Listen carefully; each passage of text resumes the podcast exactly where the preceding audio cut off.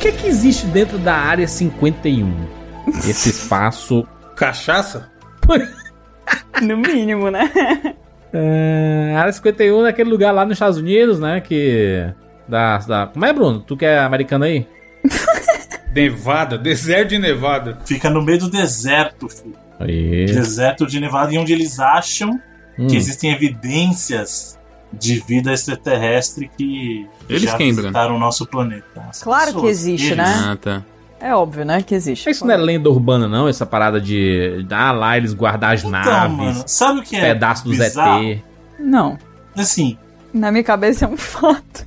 Eu juro. você acha que é um fato mesmo? É um assim, fato, cara. Tem alguma eu coisa, acho não que é não é. Mas eu Acho acho uma muito believer. bizarro. Eu acho que é muito bizarro o seguinte: Eu quero eles não deixam a galera nem chegar perto, que eles ameaçam de atirar. Inclusive, não sei se vocês viram uma, uma época atrás, tinha uma galera se organizando. Isso é muito besta, mano.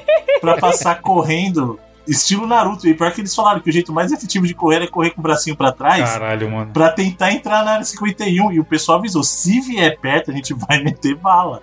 É, mas teve muito. Mas teve muita gente. Tem altas fotos da, da invasão na área de 50. Não tem no GTA, né? Não tem no GTA área 51. Aí Tem no, no San e- Andreas, tem. E você é metralhado. No, no 5 tem também? Não, né? Tem uma, fo- É. só a base da Força Aérea, né? mas não tem uma área 51 mesmo. Vocês, assim, né? Porque eu realmente eu quero muito acreditar. Eu quero muito acreditar que tem ET, que existe ET. Que caiu o ET, Kat, que caiu assim, nave. Não, não caiu, pô. Tu fala como se fosse um acidente. Passaram ele na Terra e pá, alguém Não, pegaram acha ele que no espaço tão- ele caiu. assim, É, eles ultrapassou o sinal errado, né? Pousaram e falaram: vamos ficar aqui na área 51 mesmo que tá de Não. De bobeira. É. Não, pô, lá. eu- Eu, eu quero acreditar que levaram para lá coisas que foram recuperadas de outros cantos. Tipo que caiu lá em Roswell, lá no Novo México. Tudo pode É acontecer. um caso famoso, né? O ET de Varginha, vocês sabem que foi pra lá, né, no final. Sim, ele Cara, foi na de... época do ET de Varginha, eu, eu acreditei tanto. Foi de tô- gol. é Bruno, porque, Bruno. cara, eu tô pronta É. pra ser enganada. Essa sorrisada A fé. sarcástica. Você não acha no mínimo esquisito o, o nosso grande Marcos Pontes ter virado astronauta da NASA logo após o, o incidente Foi de uma troca? Foi uma troca? Não, aí é você que tá Pelo falando. Eu silêncio. tô- só tô fazendo provocação aqui. Será que o, o Neil Armstrong, quando ele pisou na Lua, se é que ele pisou lá? Ixi, ele- lá Começou, o vixe. fã do Ele não Ih, trouxe- rapaz, lá vai, tá. Não, tô, tô, tô brincando, Não eu, foi eu tudo uma obra acredito. do Kubrick, né? Começou, começou o Acredito terraplanista. Chegou o terraplanista, diga lá. Eu acredito piamente, mas o negócio do. ele- o, o Neil Armstrong, será que não foi coletando as coisas que estavam no chão lá na Lua? Porque a Lua é tipo o aeroporto de Guarulhos, né? Todo mundo passa por, por ela ali, né? Não, mas até então não, né, Jurandir? Ninguém nunca tinha pisado na lua. Ninguém É, tinha todo pisado. mundo todo para. Não, mas tô falando.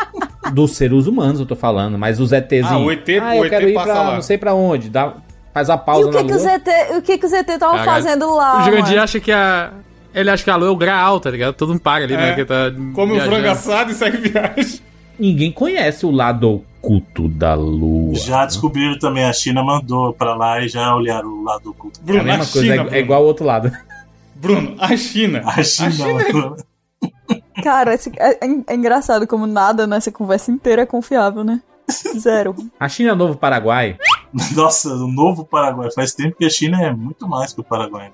A diferença é que a gente não pode ir até lá cruzando a fronteira só. Mas assim, ó, é- a, a gente só fala de ET. Mas o Área 51 é o local onde fica as coisas que são meio desconhecidas, né? Não é só sobre ET. Você acha que tem tipo uns bagulho tipo pé grande? É. Mano, eu acho que é um bagulho tão sem graça. A loura deve do banheiro. Um, um lugar onde eles fazem armas e aviões diferentes, é, mano, tá deve ligado? ser umas pesquisas meio assim. Só que como é um bagulho de guerra, tem que ser segredo. Mas É ima- isso. imagina você entra lá na, na Área 51 e tem umas celinhas, aí tem o pé grande, a loira do banheiro, a perna cabeluda. A loira do banheiro é foda. Cara, a perna cabeluda é uma coisa que, assim, por que isso é uma ameaça, sabe? Cara, tipo, é uma perna que tá só, só ela e ela é muito cabeluda. Sem então, nada. mas por que o detalhe do cabelo? Quer dizer que se fosse uma perna depilada, estaria mais de boa? É, não sei. Esse é realmente é uma pergunta muito curiosa. É. Mas eu sei por quê. Porque imagina o seguinte: se a perna é só a perna e ela tá correndo, ela vai suar, certo? Então, assim, você ficando suado, se você tá com a pele lisa, o suor escorre e cai no chão. Agora, com pelo, tipo, ela vai engranhar assim no pelo, vai ficar aquele pelo molhado, aí encosta em você, aquela coisa sensação nojenta. Entendeu por que, que tem que ser com pelo? Nossa, isso é muito específico. Muito. Entendeu? É uma É. explicação Não. vinda da área 51. eu queria não Ah, ter daí entendido. Tudo bem, aí com certeza é isso. E então, a eles mula sem cabeça, lá. será que tem lá também? Provavelmente. Eu- sabe o que eu acho que tem lá? É o que o Felipe falou, mano. É um monte de pesquisa de armamento e tal, que eles não querem que provável. vaze. Só isso, É mano. com certeza uma coisa chata, tá ligado? Não é nada legal. eu É, tipo, que tá nem é tão da hora, assim. Ah, mas isso não é chato, né?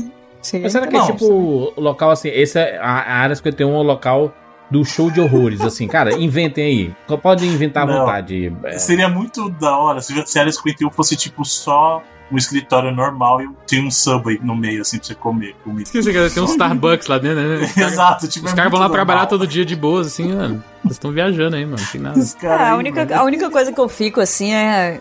Sei lá, acho que teria vazado já. Não existe tanta gente de confiança assim no mundo. Pois é, então esse que é o ponto. Exato. Se existisse mesmo, alguém ia falar, mano. O Trump, mano. O Trump loucão aí. Tu acha que ele não vai sair falando assim, macho, não tem AT não, mano. Tu é doido, é, mas é vacilo, mano. Ah, mas de vez em quando um fala. O problema é que é descreditado, né? Sim. Tem essas paradas aí que aposenta, tipo, os caras têm uns cargos top, eles aposentam e sempre falam, ô, tem, rola demais, sim. Sim, Contato sim. com a linha de... Pode O último crer, foi o general, cara não sei das do... quantas, né? É, o último foi Sim, de, cara, de Israel, tem, tem eu um acho. livro só disso, né? Só de compilado de coisa militar. A Kátia já em- conversou comigo muitas vezes sobre isso, sobre. Qual é aquele livro, Kátia, que tu sempre fala? É um livro. é, dos pilotos que viram as coisas. e Exatamente, esse livro é mó bom, pô. Não, mas aí até, até aí ver, por exemplo, o Pentágono confirmou que até aparições recentes. De, e aí é que tá, a gente tem que prestar atenção no termo, isso, exatamente. O que é um OVNI? É um objeto voador não identificado. Quer dizer que seja um extraterrestre? Não. Quer dizer que eles não conseguiram identificar o. Uma que, que pipa. era. O cara tá soltando uma pipa de Pode cabelo de ser. longe assim. É um Pode ser, Pode pode ser um drone. drone. Drone pode da Amazon, hein? ser uma Os drones secreta. estragaram tudo, né? Os, os drones estragaram tudo, porque agora você vê a Millennium Falcon voando do nada assim. Aí você, caraca, Star Wars de verdade. É um cara controlando assim. Drone. hum. Exato, é tipo, perdeu a graça, mano. Agora assim, na linha da Kat, Kat, eu vou dizer uma coisa pra você. Eu acredito, eu acredito que, que exista vida extraterrestre, tá? Não, mas existir, existe. Isso, Existe, então não é fato? É fato. Matematicamente im- impossível não É, Pelo existir tamanho nada. do universo, né? Jesus é um ET, né? É fato. Não. Aí, ó, o outro, ó. Não. Jesus é X-Men, cara. Ele andava na água. Sim, mas tu não acredita que chegou aqui. Eu, então, eu acho que se eles forem inteligentes de verdade, eles não viriam pra cá. Tem coisa melhor pra fazer, mano. É um bom ponto. Mas o seu melhor, o seu conceito de melhor e pior, Bruno, é o seu conceito aqui da Terra. Você não sabe a que lá é ET lá diferente, né? É. Lá eles amam o caos, né, velho? É, se eles vierem de um outro canto que precisa de um, de um planeta com. Ex- As condições mas de vida que a é gente tá. É que a gente pensa que toda a vida do universo precisa de carbono pra sobreviver, porque Não, nós não. somos. Não, é o fato. Todo mundo fala que a vida deriva de, de formas de carbono. Aí é que tá. Eu acho que, inclusive, pensa como a gente imagina ET. A gente sempre imagina ET de forma humanoide. Quem garante que é isso? Quem garante, por exemplo. Não, a gente sempre imagina verdinho. Não, mas é humanoide. É, seu humanoide, bracinho, com braços, olho, cabeça e. Exato. Grey. É, porque quando eu vi no Independence Day aqueles, aquelas aranhas estranhas pra caralho, eu falei, caraca, esses bichos não conseguem apertar a tecla não, mano. Meu Deus do céu. Mas então, agora imagina o seguinte: quem garante que não é algo totalmente diferente? De repente a gente nem enxerga. De repente eles É, estão então aqui eu acho que é. Eu e acho a que é gente nem enxerga. diferente. Entendeu? Mas, é- mas então, é porque, Bruno, eu quero tanto. Eu quero tanto ser enganada. Tanto. É que vocês são. Vocês são. que eu tô pronta pra acreditar que existe invisível, que existe não humanoide e I ao mesmo believe, tempo né? ET de Varginha, entendeu? Eu só quero acreditar. A Kátia, a Kátia é. Ela é uma molderiana, como eu, certeza. Arquivo X. Ah. Eu só quero. É, não, claro, pô, mas é porque eu, eu quero acreditar que é mais interessante do que isso, sabe? O Arquivo X é uma série que existia na época que não existia internet nem celular. Porque depois que Uhum. tiver, depois que inventaram o celular e todo mundo tem uma câmera na mão, nunca mais apareceu nada. Sim. Ah, que as filmagens de ET é sempre umas câmeras fuleiras. O Arquivo X não era um documentário, Jurandir, era uma série. Então, mas, mas presta atenção, toda vez que aparecia a foto, era sempre foto borrada tal. Depois É. que as câmeras melhoraram, a gente não viu mais nada. Mas, mas será que não são os ET se escondendo melhor? Eles falam assim, cara, os caras têm câmera Não é melhor aí. falando, os- caras são invisíveis. mano. Talvez. É, e se os ETs forem realmente espertos e souberem usar a internet, eles começam a fazer os fake dos negócios. É isso que a Área 51 tem. É um monte de gente em computador produzindo coisa de fake de ET pra fazer o barulho lá, entendeu? Na verdade, se a Área 51 forem os próprios ETs. Mano, os próprios Entendeu? ETs inventaram o Um ET sonho. Bilu pra desacreditar a galera de que ET Desacreditar, existe. Não, cara, o ET Bilu não foi pra desacreditar, foi pra trazer uma lição. Apenas É, busquem busquem conhecimento. conhecimento. Mas existe essa teoria aí, Felipe. Que é toda a NASA que coloca os malucos Pra, pra desacreditar, pra falar, ah lá, tinha que ser um louco. Ei, cara, olha lá, essa galera quer Mas é, ET. mano, por isso que eu tô falando. A área 51 são os próprios ETs, tipo, tentando fazer a gente desacreditar, mano. A área 51 é o MIB, então, é isso, é oficial. Aquele, aquele maluco lá do, do History Channel, o Tsukalos lá, do memezinho Não, da aquilo é- mãozinha Aquilo entreaberta. lá é foda, mano. Não, ele não. Olha o cabelo daquele cara, mano. Ele pode te falar assim. Oi, Bruno, 2 mais 2 é 4. Você não vai botar muita fé. Mas aquilo ali. é- Não, pera, aquilo ali é porque Esse é foi, ca- esse cara foi escalando. Aquilo ali foi escalando. Tu já assistiu os primeiros episódios Era de sério? Ancient Aliens? Ele tá com cabelo semi-normal, ele não tá bronzeado daquele jeito. Tipo assim, foi escalando, foi piorando, entendeu? Mas é que nem a galera que, quando entra muito no assunto e, e, né, e só tá consumindo aquele assunto. Cara, é só ver o Atila aí, mano. O Atila bem penteadozinho no começo e depois, assim, no auge do negócio Eu dos assuntos. consumido pelo conhecimento sobre o assim, mano? Covid. Tipo, É. tava evidente que o cara passou, tipo, noites em claro, preocupado, pesquisando. É isso, Tipo, o cara né? tava acabado, velho. É a Entendi. loucura, mano. Loucura, acontece muito aí. Enfim, enfim. Vambora. Eu sou o Júlio de Filho. Eu sou o Felipe Mesquita. Eu sou Catiuxa Barcelos. Eu sou Evandro de Freitas. E eu sou o Bruno Carvalho. E esse é o 99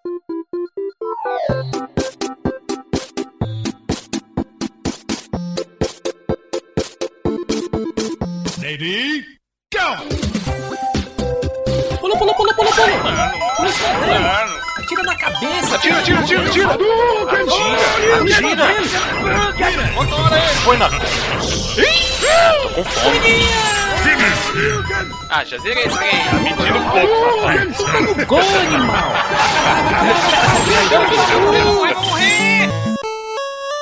Ah, morreu. Relaxa, a gente tem 99 vidas.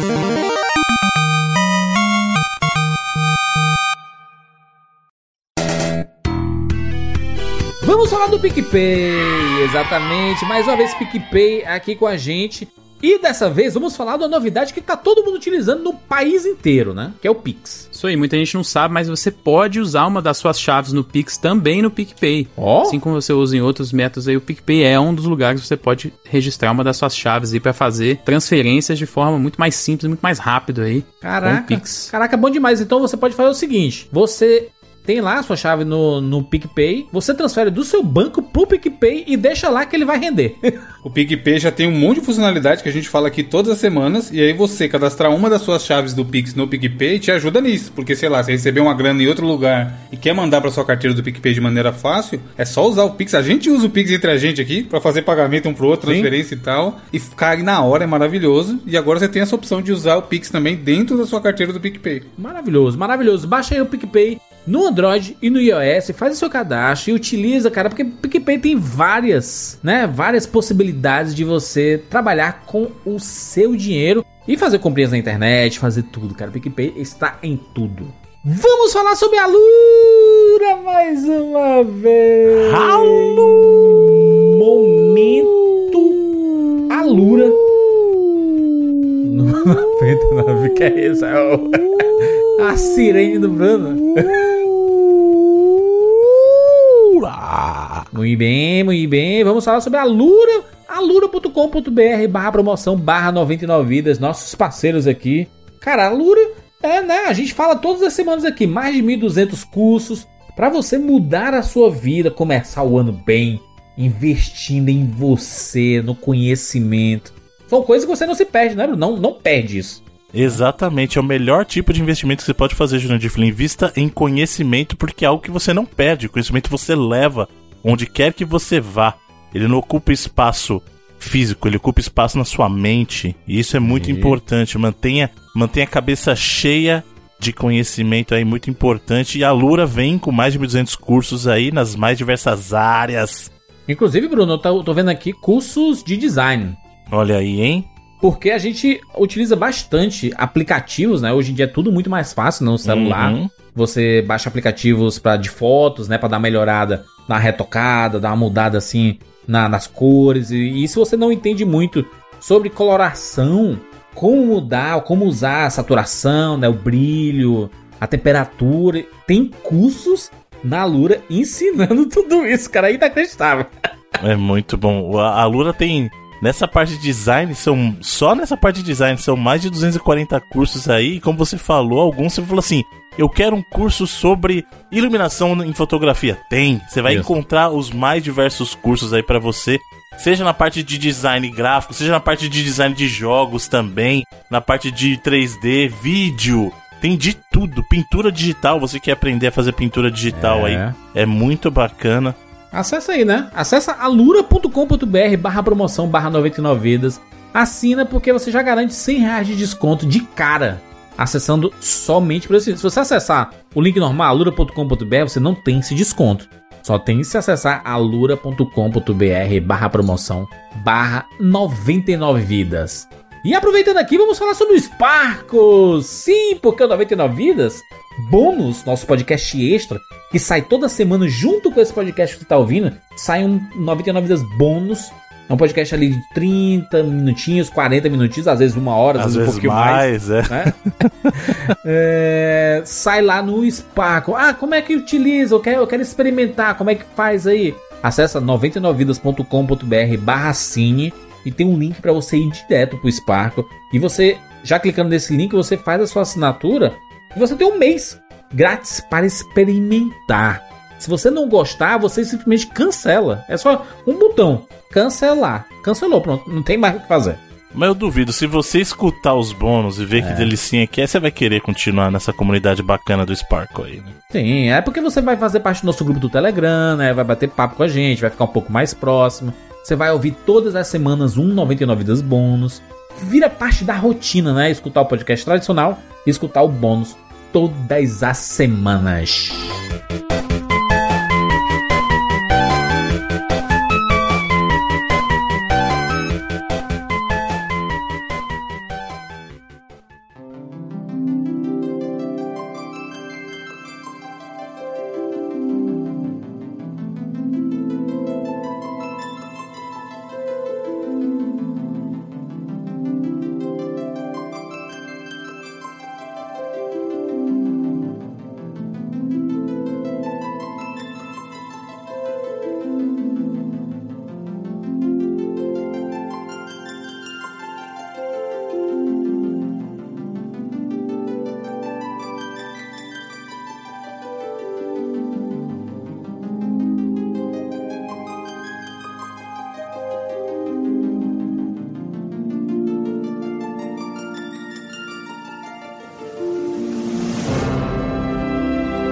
Meninos e meninas, estamos aqui juntos mais uma vez para mais uma edição do 99 Vidas.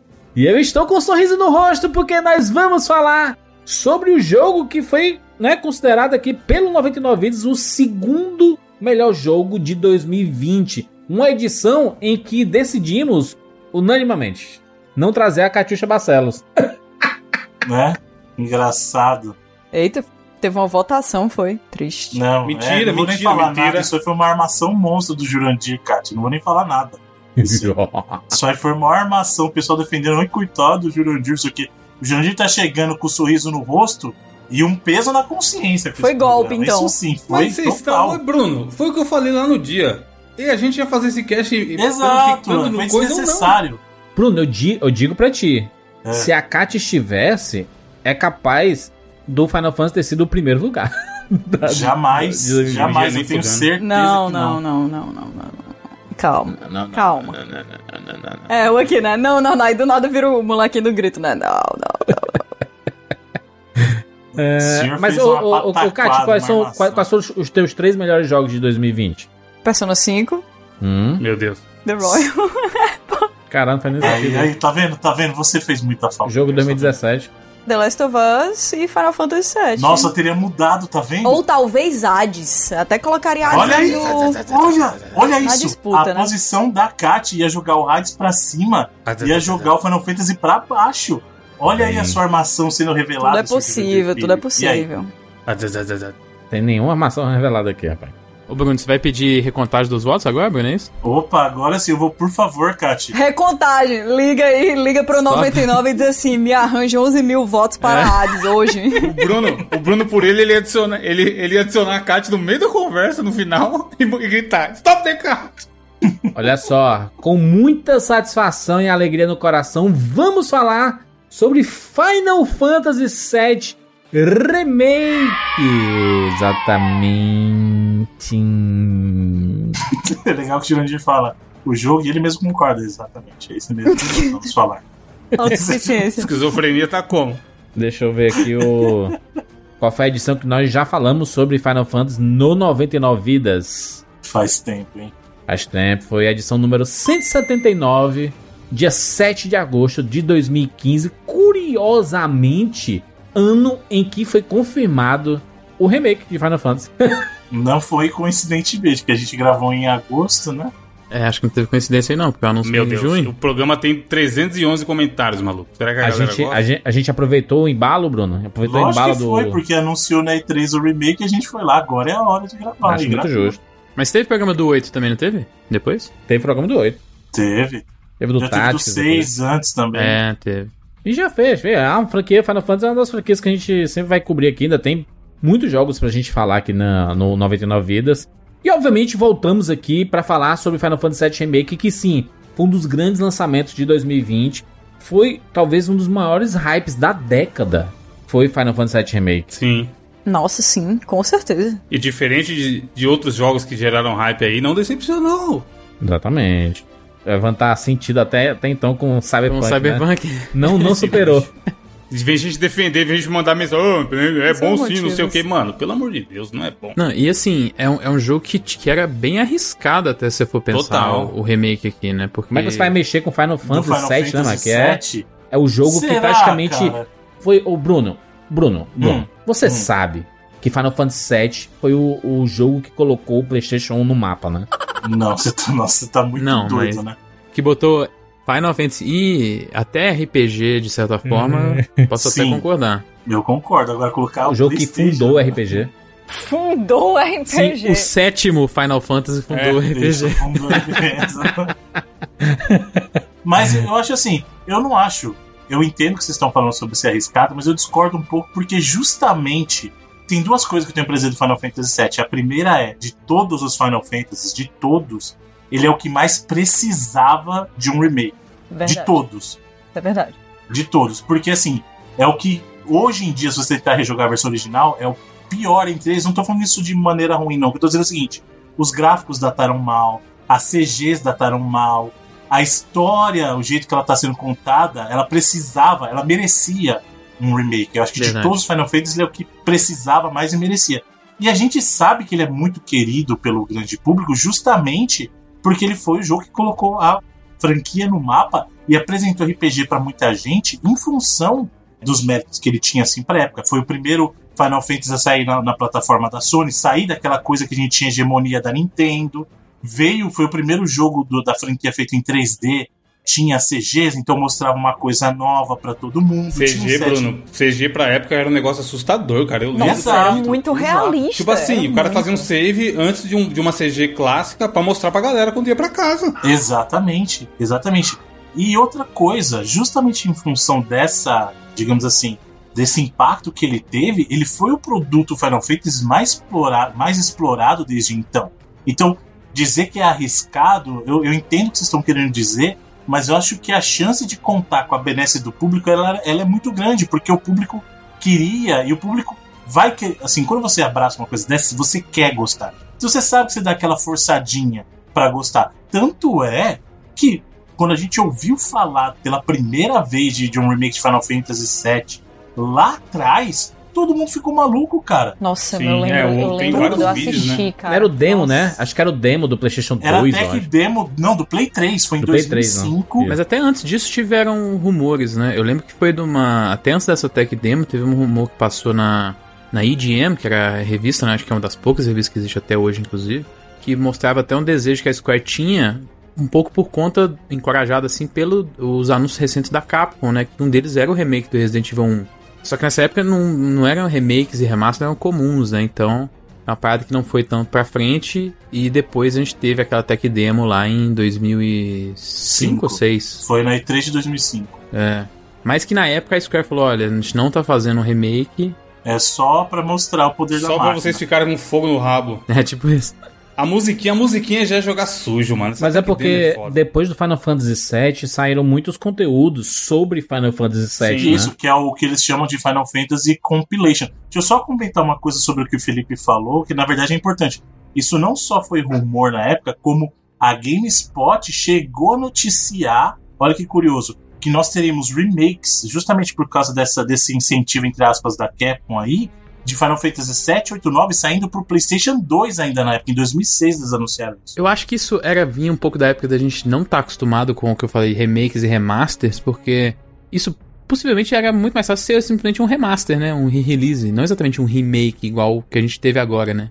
Que, que a gente acabou tendo de qualquer jeito pro PC, né? Depois teve a versão Sim, do PC que era depois um, teve, um é. remaster. Eu acho que eu, eu, eu lembro sim de ouvir isso na época, é, mas é, pensando hoje em dia, faz muito mais sentido que. E pode ser até erro de tradução na época, né? Porque as coisas não eram. As informações nem vinham tão fáceis assim do Japão pra cá, né? Nossa, não vinha fácil de jeito nenhum. Virava fanfic, assim, telefone sem fio, né? amigo? Totalmente. Então, assim, acho que podia, poderia ser muito mais fácil ser um caso desse, dela ter a intenção de fazer re-releases, né? Ou até remasters, do que remakes Do que do, remake jeito que ela fez mesmo. agora, né? Ou até o próprio Tech Demo mostrava e tal. E, e é o que a gente teve, na verdade. Se você parar pra pensar de lá pra cá, praticamente todos os Final Fantasy tiveram alguma forma de remaster, os 3D, e os que tiveram remake mesmo foram os 2D, na verdade. Se você pegar os 2D, eles acabaram tendo remakes, né? Bem ruins, né? Mas eu acho que Final Fantasy VII ele é talvez um dos RPGs, porque assim, quando a gente vê numerado, né? A gente vê a Square no- normalmente fazendo o que? Ela lança um e aí é um mundo próprio, personagens únicos e tudo mais, e vai pro próximo e também é outro mundo, personagens únicos e tudo mais. Em alguns desses jogos, ela lança alguma continuação, mas acho que foi no Final Fantasy X, teve, teve o 10-2 depois, né? Isso, Sim, teve o no 10 13 tiveram Mas três, começou né? muito com o Final Fantasy VII, né? Que tem vários spin-offs contando várias histórias ali relacionadas ao universo do Final Fantasy VII, inclusive revisitando alguns personagens. A gente teve um filme do Final Fantasy VII, que é uma coisa que não se espera, né? De, de um jogo, você ter uma a continuação, que é a parada que todo mundo queria saber. Cara, e o depois do Final Fantasy VII? O que é que aconteceu? E aí o, o Advent Children ele vem pra meio que saciar e tudo mais. Eu, cara, e foi uma loucura quando saiu o Final Fantasy Advent Children, né? Sim, até porque ele veio, a gente precisa lembrar que a primeira, o primeiro experimento da Square com filmes foi o Spirit Within, né, que era uma história nova, era uma história contida, que é o que vinha até então como padrão da própria Square. Você Sim. tem É é histórias Final contidas Fantasy, né? em cada. Exato, o Final Fantasy é isso. Realmente, o, o Final Fantasy VII ele saiu disso não só com o filme, mas com outros jogos. Na verdade, o Final Fantasy, em termos de jogos, foi o que produz, acabou produzindo mais. Como você falou, o Final Fantasy X até teve o 10-2, né? Que é uma Que, continuação direta do Hum, 10, daquele mas jeito. muda muita coisa, né? Nossa, Mas em cara, termos de história. derrocada pra mim É, então, assim, mas o, o resultado dele é até interessante. O resultado, digo, o final dele, se você fizer as O coisas final do certas 10 é um dos jogo, mais bonitos da história dos videogames. assim. Sim, sim, é 10 lindo, é é de muito chorar muito. É de É, chorar tá, a muito. galera, do que eu vejo, a galera gosta muito do 10 e não gosta tanto do 10-2, né? É porque o 10-2, ele é tipo. Nossa, cara, é. é- Não sei explicar. é tipo Decepção, se fosse o decepção é a 10 palavra. em heroína e num pré-carnaval, entendeu? É, é bizarro, bizarro. O 13 fez isso também depois, lá o 13 teve três episódios, né? Teve o 13, aí teve o 13-2 e o Lightning Returns. E aí, no caso do 7, ele foi o que explodiu, por quê? Porque ele teve em jogos o Before Crisis, que contava os acontecimentos. Isso que é interessante. Toda a compilação, eles chamam de Final Fantasy Compilation, que é a a compilação do Final Fantasy VII, ele contempla os filmes, né? E aí os filmes, por que, que eu tô falando do filme mesmo no plural? Porque você tem o Advent Children e você tem um OVA dele É. também. Animação, né? E tem os jogos, e aí eu acho que a parte mais curiosa do Final Fantasy é justamente essa, porque assim, eles conseguiram enriquecer o mundo de Final O lore, Fantasy. né? Exatamente. Com os jogos, e aí eu digo até, até mais. Pra quem gosta de Final Fantasy VII, o Crisis Core é um episódio obrigatório, porque Exatamente. ele explica Que é de muita lascar, né, cara? coisa. Porque, nossa, muito difícil acesso, mas. É, é triste a pessoa. E, e eu digo mais: se a pessoa não jogar o Crisis Core e chegar aqui pra jogar o Final Fantasy VII Remake, ela vai ficar meio. Tem um monte de coisa jogadaça, né? E eu boiei um bocado no final, assim. É, Sim, eu tive é. que pesquisar depois. Sim, então, por quê? O Crisis Porque Core é do PSP, né? Isso, Sim. exatamente. Nossa, o eu Crisis tive, eu Core. tive essa porra original, hein, Bruno? Não, e é, e é um jogo fantástico, cara. Porque assim, ele, o que ele faz. a- o, eu não vou dar spoiler aqui do Crisis Core em si. Oxe. Mas quem jogou Final Fantasy. Não, Crisis Core, pô. Pra quem é interessante Eu sei, jogar. mas, mas é, é, cara, a gente, a gente vai 2007, falar, a gente vai falar sobre a Acho você história dele, inclusive, a conclusão dela. É, acho que não tem como É, não tem. Não, não, não, não vai dar. Fugir não vai dar tanto. pra ser sem spoiler. Nem do Advent Children, inclusive, né? Também. É, então, eu acho o seguinte, pra quem não jogou, então eu vou dar um pouquinho de contexto. O Final Fantasy VII é que aí também, se eu contar o Crisis Core, eu vou contar do Final Fantasy VII, mas tá. Acontecem coisas no Final Fantasy VII que predatam os eventos que você tá vivenciando. Então você começa num ponto do- da história que na verdade muita coisa aconteceu, só que não tá muito claro ainda. É um prequel, né? É um prequel do Final Fantasy VII. Exato, forma. então o Crisis Core, ele justamente conta essa história antes do período do Cloud chegar a esse ponto de ser, e eu tô colocando esse ser entre aspas gigantes aqui, um soldier. né? Ele conta a história do verdadeiro Cloud, é isso.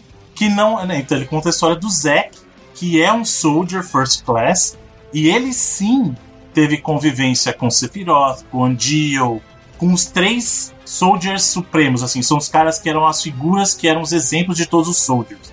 E o Cloud ele participa dessa história de uma maneira indireta, só que você não sabe disso. Você precisa jogar o Crisis Core para entender justamente muito do que acontece, inclusive no próprio remake, que foi o que o Felipe falou. Tem coisa que acontece que pra quem tem esse contexto, fala assim, aqui, ó, tá vendo? E tem coisa que mesmo pra quem jogou Final Fantasy VII original, talvez não pegue no remake, porque falta o Crisis Core. É foda que tem coisas, tem coisas no final que eu achava que era uma coisa, e aí pessoas que são muito mais. manjam muito mais aí do, do universo expandido falam, não, era na verdade isso aqui. sabe? Então tem. Tem coisa até que você vai entender, quem jogou o original vai entender, mas tem nuance, até coisas, provavelmente, para sequências, que quem vai sacar ou adivinhar é só quem consumiu tudo, assim, do, do universo que teve mesmo. Mas aí é que, eu, é que eu acho que entra o, o argumento em cima do que o, o Bruno falou, porque de fato é um risco baixo, dado o fato de que todo mundo queria um remake de Final Fantasy VII. Todo mundo tá pronto pra gostar, tá, pra aceitar, pra comprar, pra fazer tudo por um remake de Final Fantasy VII faz muitos anos. Muito dano. Quando né? saiu o primeiro trailer lá na E3,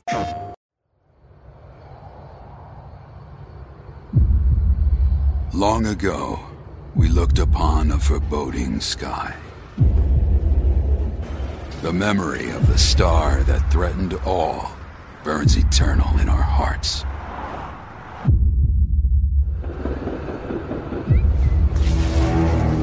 In its wake came an age of silence. Yet with each fond remembrance, we knew those encountered were not forgotten. That someday we would see them again. Perhaps it was no more than wishful thinking.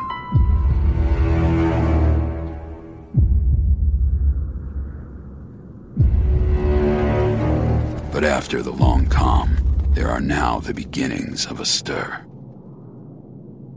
The reunion at hand may bring joy, it may bring fear, but let us embrace whatever it brings. For they are coming back. At last, the promise has been made.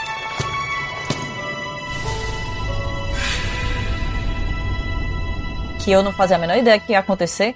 Cara, eu lembro claramente de eu assim, em prantos. Em Eu também. prantos, Baita trailer No também, sofá, né? olha, na hora que começou. Essa E3 nunca quem, Mano. só, que- só quem viveu sabe. Kátia, Gabi. esse, esse Nossa, trailer. só quem viveu sabe Esse trailer total. é o. Talvez seja o trailer de E3 com a maior quantidade de reacts da internet. Ah, mas é o que mais Absurdo, merece né? react de todos. Mas, mas é aí que tá. Você Pessoas coloca chorando, essa coisa que é muito, é muito low risk, entendeu? É muito. Todo mundo vai querer isso aí, vai dar dinheiro. Só que você pega e muda.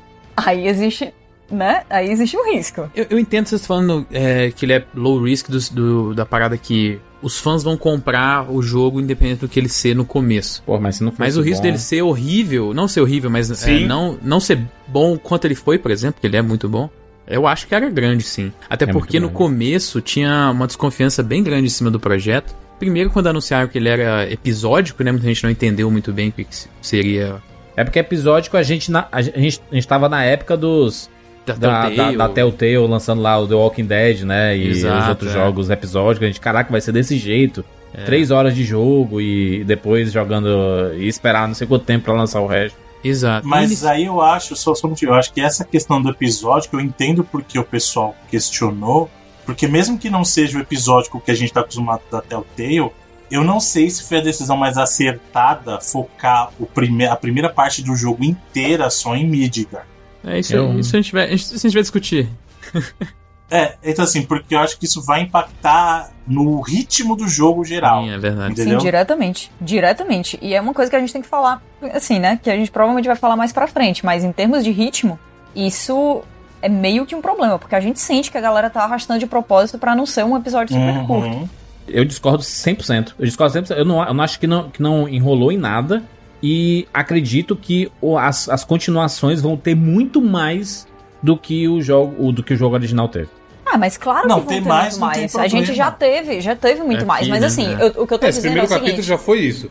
É, a gente conhece melhor o ambiente inteiro, a gente entende melhor a população, a gente entende melhor a cultura, a gente pode ver como é que as pessoas funcionam. Isso é irado, irado. Mas é um arrastado quando você sente que a sidequest tenta o máximo possível do. Sim, Olha, sim. isso aqui você tem que fazer e depois ir pra. Né? A gente Não sabe, a é gente muito sabe, a diferente gente de outros RPGs, né? Assim, eu vejo muito Não, RPG não, sendo desse jeito. aqui é. Inclusive o próprio Persona, Ah, tá? é? Ah, não tem Deus. nada a ver com Nossa. Persona, Persona, nada Persona a tem ver. Macho, Cara, Virar a guerra civil do JRPG aqui nesse podcast. Cara, Vai. vai, virar guerra civil mesmo, Cara, porque não, tem, tem. ca- RPG é isso, brother. Tem missãozinha que é isso, que é Ah. embaçada, que enrola. Que, que, mas faz parte do gênero. Eu acho que faz parte Mas tem missão Ah, mas eu- que missão que vocês estão falando? A do rato? Mata os ratos? Não, pô, mas é, quase cara. tudo. Nossa, assim, essa é, é é tudo muito longo. É, Mas todo jogo tem a missãozinha de matar Caraca, mas né? exatamente. Acho que quando a gente for falar do- do- dos capítulos, a gente, for, acho que a gente vai. Eu achei ok pra nessa. caralho. 50 horinhas, coisa pra porra. Então, Bonito. dar um RPG. RPG Nossa, 50 é horas, sucesso. Não, não, não. A galera joga 300 horas de Persona e tá reclamando de 50 horas de Final Fantasy. Não, não tô reclamando. Pelo contrário, eu gosto disso, só que eu entendo que é arrastado. Eu consigo perceber, eu consigo notar. Por exemplo, eu vou dar um exemplo, vocês vão entender. A parte da torre. É uma coisa que eles colocaram lá no original e propositadamente algumas partes eram mais longas. Você subir de escada, por exemplo. Será que isso se traduziu tão bem no Ah, remake? aqui é, uma, aqui é uma piada, eu acho. É, você tem uma escolha, né, Bruno? Ou você sobe de escada ou você sobe de elevador. Você faz a escolha. Sim. Ou você batalha ou você não batalha. Se você escolher não batalhar, essa vai ser a, a, a piada do negócio, ó. É, é alto aqui. Suba aí. Esse- os personagens fazem a piadinha na subida. Então, Exato. exatamente, mas por isso eu falei, isso estava no original. Será que se traduziu tão bem aqui? Eu achei isso ok, tem coisa muito pior do que isso. Não, tem muito pior. Tem missão que. Pra mim, pra, pra mim, pra mim fi- ficou bem claro assim, se você escolhe o caminho mais fácil, às vezes você, você se arrebenta. É, é Lição do He-Man. Aprendi no He-Man isso aí. No final parece um menino. Hoje aprendemos. que tentar, tentar se livrar dos problemas? Não. Mas, mas eu acho acho que a gente tá se antecipando um pouquinho Sim. aqui, porque Exato, exato. O, o, jo- o jogo ele tem uma. Essa, essa é a proposta deles, né? De dividir. Ao invés, de lançar, sei lá, como foi no Final Fantasy original, né? O 7 original no PlayStation, ele lançou em três CDs, né? Então, eram Era 3 CDs, mas era quantas horas? Era 40, 50 horas também. Era 3 40, CDs 50 é horas. Da... A própria, a 3 própria CD é por causa do Midgar- CG do... Né, se, você, se você pensar Midgar, é, eram em poucas horas, né? 5 horas, Seis. 5, 6 horas. Cinco horas, você- quatro ou cinco horas você fazia Midgar no original. Pois é. Mas esse não é o ponto, Jurandir, porque eu acho, por exemplo, o que eles fizeram foi maravilhoso. Eu acho, por exemplo, eles deram profundidade a muitas coisas. Por exemplo, o seu relacionamento com a Avalanche, com a Jessie, o Ed e o Biggs nesse, tá muito melhor elaborado. Você se importa. Inclusive as motivações da própria Avalanche, né? Você entende um pouquinho mais, né? Porque no, Exato. no, no do Final Fantasy VII do, do PlayStation, PlayStation 1, cara, você entendia. Tá as- ali. É, Está jogado, você tá ali, é. Você, você sabia o que, o que eles estavam querendo fazer, mas, tipo, não. Eu acho que os personagens eles não passavam essa profundidade que a história merecia. Eu acho que aí o design ele é muito importante pra isso, sabe? Porque é um assunto muito sério. E você não, não leva a sério um monte de tipo paizinho falando, sabe? É- Essa história. É, é Ah, até meio tudo- sem é graça. de época, né? Acho Sim, que até meio sem sim. graça a direção que a história vai depois, de certa forma. Porque esse setup inicial da história do Final Fantasy VII, tanto no original é muito quanto mais aqui, atraente, né? é Sim. muito legal, cara. Você tem essa parada legal. de é, desigualdade naquela cidade, né? Você tem a galera vivendo é realmente uma cidade, né, favelas. Felipe? Agora, agora, Sim. agora, agora, você entende que tem vida naquela cidade. Porque antes Não, era assim. e o, o que acontece, passando. né? Com, tipo assim, Sim. eles fazem lá, e aí o que que deu isso? Não só explodiu Qual o e a impacto, vida né? continuou. É, é um. Exato. Tipo, você é basicamente ajudando um grupo de ecoterroristas, sacou? Sim, e aí, qual que é o sim. motivo deles? Ah, eles estão alegando que essa empresa tá destruindo o planeta e é uma empresa que tem controle na, na- no, no governo daquela cidade, então tem é, algo sobre em cima de, de totalitarismo ali também. Exi- existe discussão sobre esse assunto, inclusive entre a gente, né? A gente vai jogando e vai dizendo assim: caraca, essa decisão da Avalanche, cara, ela explode aqui, mas ela mata muita gente Sim, é, é, inocente, sim. trabalhadores que estão ali. Sim. É, tem questões éticas de vários lados. E você assim, vê isso na sociedade, né, Júlio? Essa primeira explosão que tem lá, quando É. eles retornam, a galera na rua tá comentando, tá ligado? E aí tem gente que apoia, tem gente que é contra. E é muito reflexo da sociedade hoje em dia, saca? Por mais barbaridade que estão gente fazendo por aí, vai ter gente apoiando e vai ter gente contra. Ah, com certeza. E aí o jogo traz isso, tipo, um jogo daquela época já tinha essas discussões, sabe? Aí é foda que quando a história vira sobre ah, a gente tem que pa- a- parar o Sephiroth pra ele dominar o mundo, ah, eu acho até Ele meio, perde, eu também meio sem graça do que essa muito. parte do começo, sabe? Aí vira, aí vira um jogo RPG, né? Mas eu acho que a gente teve tempo, cara. A, a gente, a gente teve tempo de aprofundar nas temáticas, nos personagens.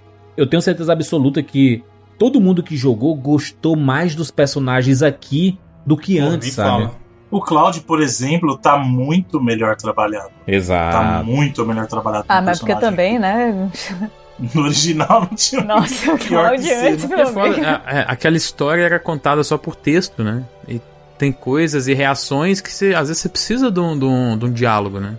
E Isso é muito importante. O Final Fantasy VII, por isso que eu falei que ele é um dos que precisava mais, porque você vê ali nesse Final Fantasy muito do trabalho que a, que a Square fez desde o Final Fantasy X, que foi o primeiro que adicionou diálogos por voz, corte cinematográfico. Você pode ver que dos da nova geração, né?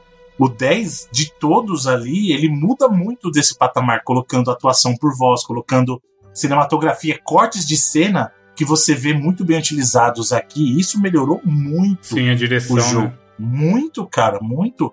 Ah, eu acho assim, você dá um peso muito maior para uma conversa, por exemplo, da Aerith ou da própria Jessie com o Cloud, quando eles estão atuando ali, sabe? Você vê a expressão facial. Pô, eu lembro até hoje, quando eu joguei Final Fantasy VII pela primeira vez, eu não conseguia identificar o laço da Aerith, eu achava que era a orelha dela, eu achava que ela tinha a orelha pontuda Nossa. É uma elfa. original. É, eu achava que ela era uma elfa. Eu falei, caramba, nossa, que interessante. É um mundo de humanos e elfos e tal. E não, tipo, agora nesse não tem margem pra dúvida. Tipo, é um laço na cabeça dela, sabe?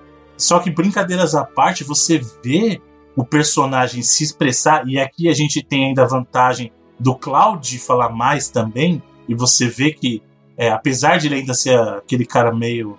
"Ah, quero saber de nada, me dá meu dinheiro. eu Pau no fazer cu, isso Bruno, aqui, é eu o, vou-" é o. É, né, sabe? É, é ele ainda se whatever, né? esforça. Aliás, tem a melhor, a melhor frase que existe de um filme que descreve esse tipo de pessoa é aquela frase lá do Social Network, que a menina fala pro, pro Zuckerberg lá no final, Hum. que ela fala que você não é, justamente você não é um, um pau nas beiras, você só tenta muito ser um. Que é o caso do Cloud. Tipo, ele não é aquele babaca, só que ele tenta tanto ser um que ele irrita as pessoas. Ele sabe? prefere tentar ser, né? É, Tipo, Ah, vender mas essa é, o, imagem. é o protagonista que dava certo na época, né? Tanto é que todo mundo gostava do Cloud, mesmo ele sendo super mal desenvolvido, mesmo ele sendo um escroto na maioria das vezes. E a gente curtia ele por, sei lá, cara, motivos, entendeu? É, pou- poucas vezes a gente gostava de. Acho que isso era o mal de histórias japonesas dos anos 80 e 90, assim, que eram muito parecidos. Eram, eram protagonistas que todo mundo odiava, tipo ceia da vida, assim, sabe? Que Bonzinho demais, né? eu acho que o Luffy ele quebra isso no Shonen, sabe? De pronto, ser tinha o, que ser. o personagem que todo mundo ama, assim, Tinha. sabe?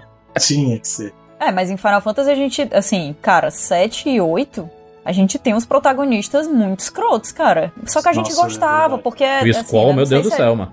O é Squall de também é outra, né? a escola, a escola escrota de ser, mano. O cara quer fingir que eu sou malzão, não me importa. É, whatever, não tô nem aí e tal. Mas eu acho que quando a gente é adolescente, que a gente jura que é Darkzeira e que é free É, calculista, Peak exato. Blinder, né? A gente fica isso Tá aí, ouvindo Ema- caraca, Evanescence, cara? com, a, com a camiseta preta no calor de 40 graus. É, pô, É, sobretudo fo- em foram eles que criaram os anos 2000, né? Porque os anos 2000 foram só isso, né? Essa galera aí. Ah, mas, mas eu acho que aqui a gente vê. Eu, eu acho que vem muito o retorno não da, da Square Enix. A gente viu o retorno no Final Fantasy VII aqui da clássica Squaresoft, sabe? A, a- essência dela tá muito nesse, nesse Final Fantasy VII aqui, porque a, a gente vê todos os personagens tendo mais profundidade e mais profundidade humana, né? Você vê, percebe que eles são muito humanos, são bem diversos, né? Todos os personagens, mas eles são muito humanos. Eles são personagens que têm, são muito complexos. É curioso porque tem, às vezes, quando você tá contando uma história, você adora camuflar os erros dos seus protagonistas, né? E aqui eles escancaram. Não, cara, eles são errados mesmo, eles sabem, eles têm um pouco de consciência. eles- Há um peso de consciência, né? Quando vocês eles fazem, explode algo e vê o pessoal sofrendo. Antes era não, é, conseguimos a nossa missão, uh, vamos pra próxima e tudo. Ah, mas Aqui no não. final tem uma. Né, você sente ali. Sim, Talvez não tenha sido tão legal e tal. Inclusive foram eles mesmos que explodiram as coisas, né? exato. Acho que é bacana às vezes dar, dar, dar um crédito pra um cara que geralmente eu não dou muito crédito. Tetsuya Mas eu acho que muito. Exatamente, eu acho que isso deve muito ao Tetsuya Nomura que Não, é tudo dele, cara. é o diretor. É o diretor desse jogo, né? No, jogo original ele foi é, designer de personagem, né?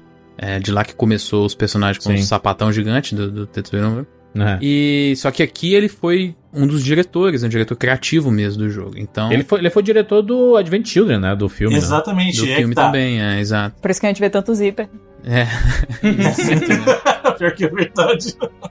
No compilation, ele estava envolvido nos projetos, né? Então, assim, eu acho o seguinte: esse Final Fantasy Remake que a gente tem é um reflexo direto do Tetsuya Nomura, cara. Eu discordo de você, Jandir. Eu não acho que é a, a Square clássica. Bem, acho que É não, uma que é a Square moderna. Nova. Square Enix. É Enix. Exatamente. É a nova, é Kingdom Hearts. Tem muita coisa de Kingdom Hearts. Tem muito. Cara, o combate do Final Fantasy Sim. Remake ela é um uma junção do que foi o Crisis Core, do que foi o Kingdom Hearts. É total isso, cara. Principalmente o 2, né? É, é Kingdom Hearts 2 e Final Fantasy XV mesclado, assim, se você pensar. O combate do 7 remake. Só pensa, desde que ele começou a tomar mais proeminência, como que foi mo- modificando os, os combates de Final Fantasy, cara. Em função do que ele fez no Kingdom Hearts, inclusive. Bruno, eu- acredito que seja o melhor sistema de combate da franquia Final Fantasy, seja do Final Fantasy VII Remake. Hum, Não Olha, sei.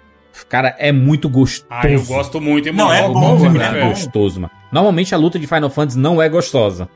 Exato, velho. Eu achei bom demais também. Eu achei, pô, o que me motivou a fazer tudo. No final tava com todos level máximo e tudo mais. Fiz todas as sidequests porque o combate era gostoso, mano. Mano, tem coisa melhor do que você fazer a ação que você queria fazer, já apertar o botão pra trocar de personagem, já Sim. fazer, já trocar de novo e já. É muito combinho, fluido, combinho, Felipe. Nossa, combinho com a Tifa, deixa o bom, vagabundo mano. tonto Exato. e vai lá. Nossa, mano, é muito bom. Dá vontade de jogar de novo. De RPG, eu acho que é assim: tem dois sistemas que são di- diferentes, mas que são bons, quase do mesmo nível, que é de Persona 5 e de Final Fantasy Remake.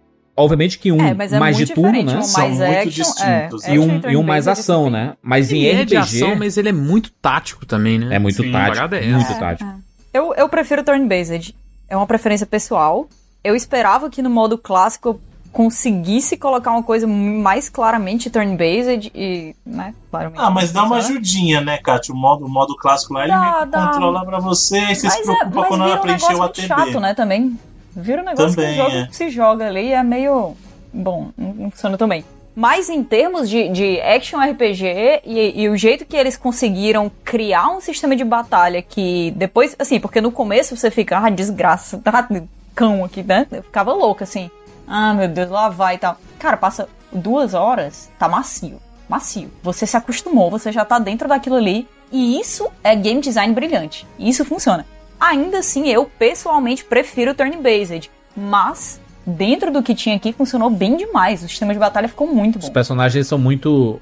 Esse jogo é, é muito bonito pra eles ficarem parados no- esperando o seu comando, Sim. assim. sabe? Cara, nenhum jogo é bonito demais para os personagens não poderem ficar parados. Vide o Desenho animado, e retocável Persona, 5. Persona. O desenho animado Persona. Aqui é CGI, né? CGI clássico, puro, bonito, lindo, perfeito. E Que envelhece. Que Daqui você a sabe seis que anos daqui me fala isso, tá. Exatamente, Kátia. tô de boa. Exatamente, vai olhar O que, daqui. que é Não meu dá, sentimento no momento dá. aqui. Cell shading, Porque cell se shading for, não envelhece. porque se cara. for assim, eu, eu não, vou, não assisto nada. Eu não tinha assistido Toy Story 1. Ah, gente, tá lindo hoje, mas daqui Não, mas 30 saiu o som estar aí, feio. ó, no Disney Plus recentemente, tava um monte de gente comparando. Olha o Toy Story e a diferença com o gráfico do Sim. Soul. Ai, Sim. mano, mas vocês concordam que se Final Fantasy VII não tivesse sido feito em 3D, não existiria uma urgência e uma loucura tão grande pra ele ser refeito, porque ele já funcionaria? Olha Final Fantasy VI, cara. Pô, mas foi, foi, é. foi refeito 23 anos depois. Eu acho, Ah, é. acho bem considerável o tempo. É, tá bem, tá bem justo, né? A gente também vai precisar ser refeito daqui a Hoje, 23 não, anos. hoje, porque ele é hoje, ele é lindo, cara. Você vê textura na É perfeito. pele. Você, você joga um negócio em 4K, você fala, caramba, cara. Tesão. realmente é um A animação com é, captura de movimento. Pô, a primeira, é gente, a primeira vez que vocês viram a Ares, sério, a primeira vez. Caraca, inacreditável, inacreditável. Você, Eu- sério, vocês. Não é possível, cara. Eu tenho certeza que teve gente se urinando. Eu, eu acho que foi, acho que foi o jogo que eu mais, eu mais chorei. Galera, Todos, Eu, sério. eu chorei, eu chorei, verdade, eu chorei. E ó que eu nem gosto, vocês sabem disso. O Final Fantasy VII tá, é- não é de longe. É mais por birra, né, Bruno? Porque tu ama o 8 e tu, É, né, mano, tem uma não birra. é, não é. Não é porque justamente o que eu te falei, tanto que eu falei, de todos é que ele mais precisa de, de precisava de um remake. Teve porque- aí, mano. Mas o remake Então, tá aí, é. falando. O que, que você vai falar agora? Exato, é isso Será que que vai ter do falando. 8? Eu acho que não vai ter do 8, mas do 7 vai Não sei, dependendo de como for. Mas o que eu tô dizendo pra você é que justamente porque o jogo não fazia jus ao que ele era mais, se você tentar rejogar hoje em dia. Sim. Mas o, o- eu chorei quando. Não quando ela apareceu pela primeira vez. Quando ela a primeira vez eu fiquei feliz e tal. Mas quando ela encontra o Cláudio pela primeira vez e toca o tema, ali eu chorei. Caraca, é muito foda. é me assim, desarmou Assim, total, mano. Me desarmou. É, a, a direção de arte desse jogo é uma das coisas mais bonitas assim que eu vi em videogame nos últimos anos. E obviamente que existe um grande sentimento, é que nem o, o Felipe falando do Crash Bandicoot 4, cara. Não tem como você não se emocionar. Porque Crash Bandicoot é praticamente o nascimento do PlayStation. Final Fantasy VII, pra mim, quando eu, eu olho Final Fantasy VII, eu lembro de Final Fantasy VII, eu lembro da minha infância. E é um dos momentos mais felizes da minha vida foi jogando Final Fantasy VII. Então, quando eu vejo esse jogo recriado, é praticamente eu olho pro antigo, eu enxergo no antigo uma maquete e eu olho pro, pro jogo aqui, o remake, ele é o, o prédio de verdade, entendeu? O, O prédio antigo ganhou vida. storyboard desse jogo, né? Exato, é, é um, é um negócio inacreditável, É porque bizarro. Não, é bizarro. você percebe o, o valor de produção gigante desse jogo. Os detalhes, sabe? As coisinhas simples. E tá tudo lá, sabe? Ele foi feito depois, inicialmente, na verdade, é, ele seria uma produção de co-desenvolvimento da Square. Algumas pessoas da Square liderando o projeto, o próprio Kitase, que foi um dos diretores originais, né? E dessa vez trabalhou como produtor e tal, o próprio Nomura. Mas muito do desenvolvimento seria feito pela CyberConnect 2, que é uma desenvolvedora do Japão, que faz já jogos de anime, assim, fez jogos do Naruto, Naruto. do Dragon Ball, esse o Kakarote aí foi o último ela que também fez. Só que um pouco tempo depois a Square falou: não, esquece esse negócio de dar para ele desenvolvimento, vamos desenvolver internamente como se fosse um Final Fantasy numerado normal, como se fosse um projeto que merece o, o orçamento e a dedicação de um. E aí foi, deu certo. Por isso que demorou mais, inclusive, né? Demorou tanto. A gente foi só ver cinco anos depois do anúncio aí, a primeira Não, parte. e o próprio Nomura só ficou sabendo depois que ele ia ter que. Porque ele tava focado no Final Fantasy XV, né? Na verdade, ele já tava no, no, Kingdom, no Kingdom Hearts 3, né? É, ele já tinha ele era virado só pro TGT. designer também, né? Inicial lá. de Ele tava no. Kingdom Hearts e aí falaram assim: não, filho, agora o filho é teu, vai que vai. Nossa, mas essa era uma criança que ele queria, viu? É. Bruno falou aí do momento dele com a musiquinha da Ares. No demo, cara, acho que eu até falei isso no bônus lá que a gente Sim. gravou sobre o demo. Eu quase chorei, tipo assim, mas não é aquela é, choro de tristeza de falar, caralho, olha o que estão fazendo comigo, mano. Olha, olha a injeção de É nostalgia o, que me é o choro rindo, né? O cho- É, você chora exatamente, rindo. choro rindo. Quando você ganha uma batalha, na hora que tá fugindo lá, depois que explode e tal, e aí o Barret faz a musiquinha com a boca, mano.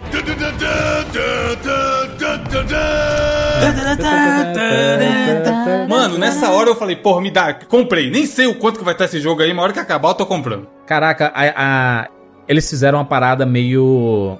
Como a Naughty Dog fez no Uncharted 4, assim, sabe? De, cara, a gente sabe pra quem a gente tá fazendo esse jogo. A gente sabe o público que vai que vai jogar isso aqui e tá esperando esse jogo. Eu lembro que teve um comercial. É um comercial que a gente vai colocar o link aqui no post pra todo mundo assistir aí. Quem não pôde assistir. É um, é um comercial japonês e tem legendas em português, então dá pra assistir de boas. Que é um comercial de 10 minutos. Eles conversando entre si, assim, você sabia? Viram que vai sair Final Fantasy VII Remake, eles conversando, e um cara que não participou do fenômeno Final Fantasy da época do PlayStation 1, ele disse assim, cara, o que é isso aí? Por que, que vocês estão tão animados e tudo? E aí ele vai. Você vê o relacionamento desses personagens, o quanto que as pessoas brilham os olhos falando da nostalgia, né, da infância, do quanto foi marcante naquela época. E algumas pessoas elas não compreendem esse esse fascínio e, isso se aplica não só para Final Fantasy VII aqui, cara. Daqui, sei lá, 10, 20 anos, quando a gente estiver relembrando, sei lá, o MCU, sabe? O que foi o Vingadores Ultimato e todo esse rolê aqui. Eu tenho certeza que criança que cresceu com o MCU aqui, daqui 20 anos vai dizer, caraca, tudo lembro, porra, eu lembro daquela Vai ouvir época. três notinhas, João Tr Três notinhas da música do Vingadores já vai o alarme É. vai escorrer. Pam, pam, pam, pam. A galera, caraca, minha infância, meu Deus. Sabe? E isso vai ser tocante. E o Final Fantasy VII, ele tem isso, né? E você volta, você volta totalmente. É, Quando, quando eu escutei o tema da Ares pela primeira vez, é, é isso, louco, exatamente isso. As três notinhas. E Eu não sei, gente, eu não sei explicar. Eu sinto o cheiro da minha infância. Eu sinto o cheiro do momento que eu tava, sei lá, virando noite, tentando pegar o chocobo que eu queria com a galera. Cada um fica meia hora lá, entendeu? Eu sinto o che- o cheiro Chocobo daquele dourado, momento, o gosto das comidas que eu comia nos Eu, intervalos. eu lembrei entendeu? muito de ti, Kat, ven- vendo esse comercial, porque tem um momento lá que um- uma menina fala assim: Ah, eu lembro o namorado dela, né? Ele chega assim: Ah, você tava jogando Final Fantasy VII aqui. Ele não teve, né? Esse. Ele não viveu essa época de ouro do Final Fantasy VII, toda essa época dos RPGs do PlayStation 1. E aí ela falou assim: "Eu- É porque eu, eu lembro, do- eu joguei aqui, eu lembro do. Quando era pequena e, e jogava com meu irmão, sabe? E eu via e eles dois pequenos jogando. Isso, cara, são coisas que poucos jogos, obviamente que a gente tá falando de um jogo que atingiu muitas pessoas do mundo inteiro. Mas, cara, esse sentimento, ele é muito nostálgico, ele é muito. É um sentimento muito gostoso, né? Porque tem gente que fala assim, ah, eu tenho saudade. A nostalgia em si, ela é um sentimento positivo, né? Porque você tem nostalgia de coisas boas, né? Você não tem nostalgia de coisas que não foram legais pra você, assim, sabe? E o Final Fantasy VII, ele, ele tem essa, essa inocência, sabe? Essa, essa, esse retorno. É uma máquina do tempo, né? Se você pensar. Por isso que jogar o remake, ele é um misto de sensações. Porque, sim, ainda é um jogo, sim, a história é muito complexa, é densa, é pesada. A gente toma decisões que são bem difíceis. A gente vê personagens indo embora. E ainda assim você tá lá sorrindo e vendo assim: caraca, eu não acredito que eu tô jogando esse jogo, sabe? Total, é isso, é isso. É, é- é a incredulidade de você ter a oportunidade de viver aquilo de novo. Reviver, né?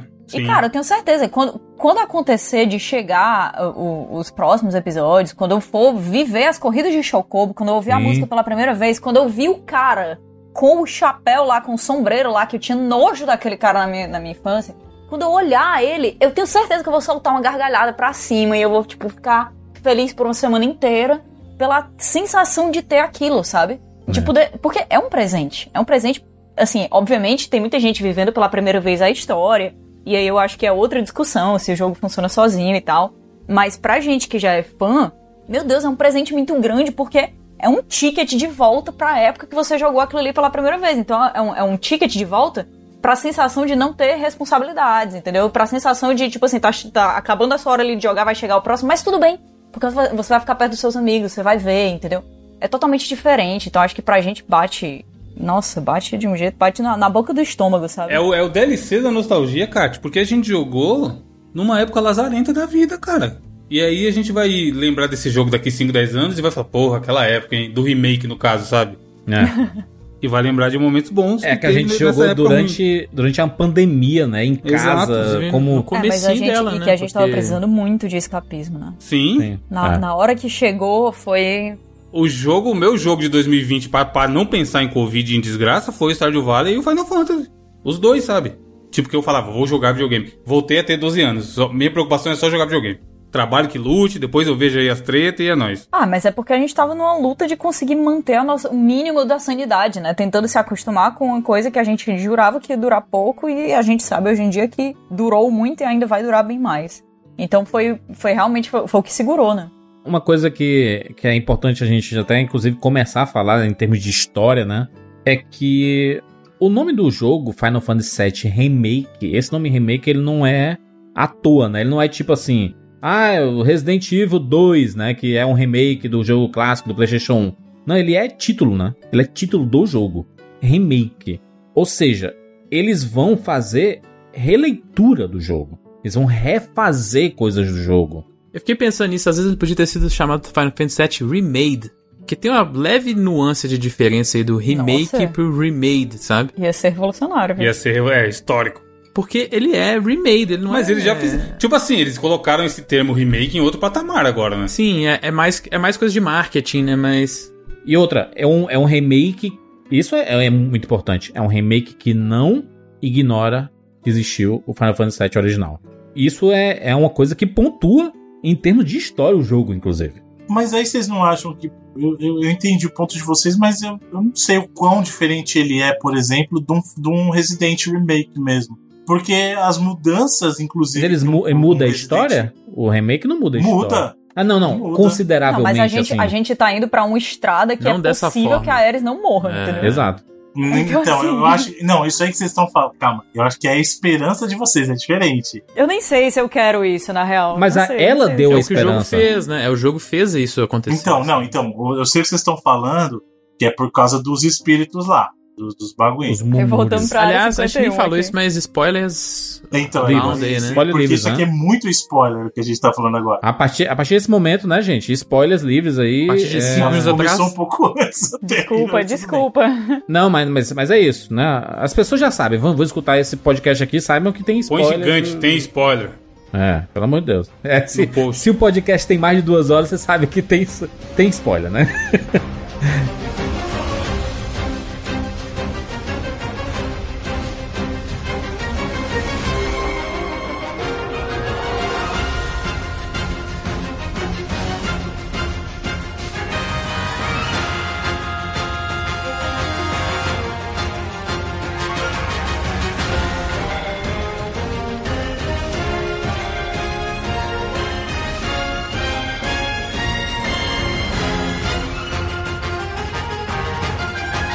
Bruno, eu, eu acho que foram deixados elementos aqui espalhados durante todo essa primeira parte de que essa história está sendo recontada e com personagens sabendo que uma história anterior foi contada já.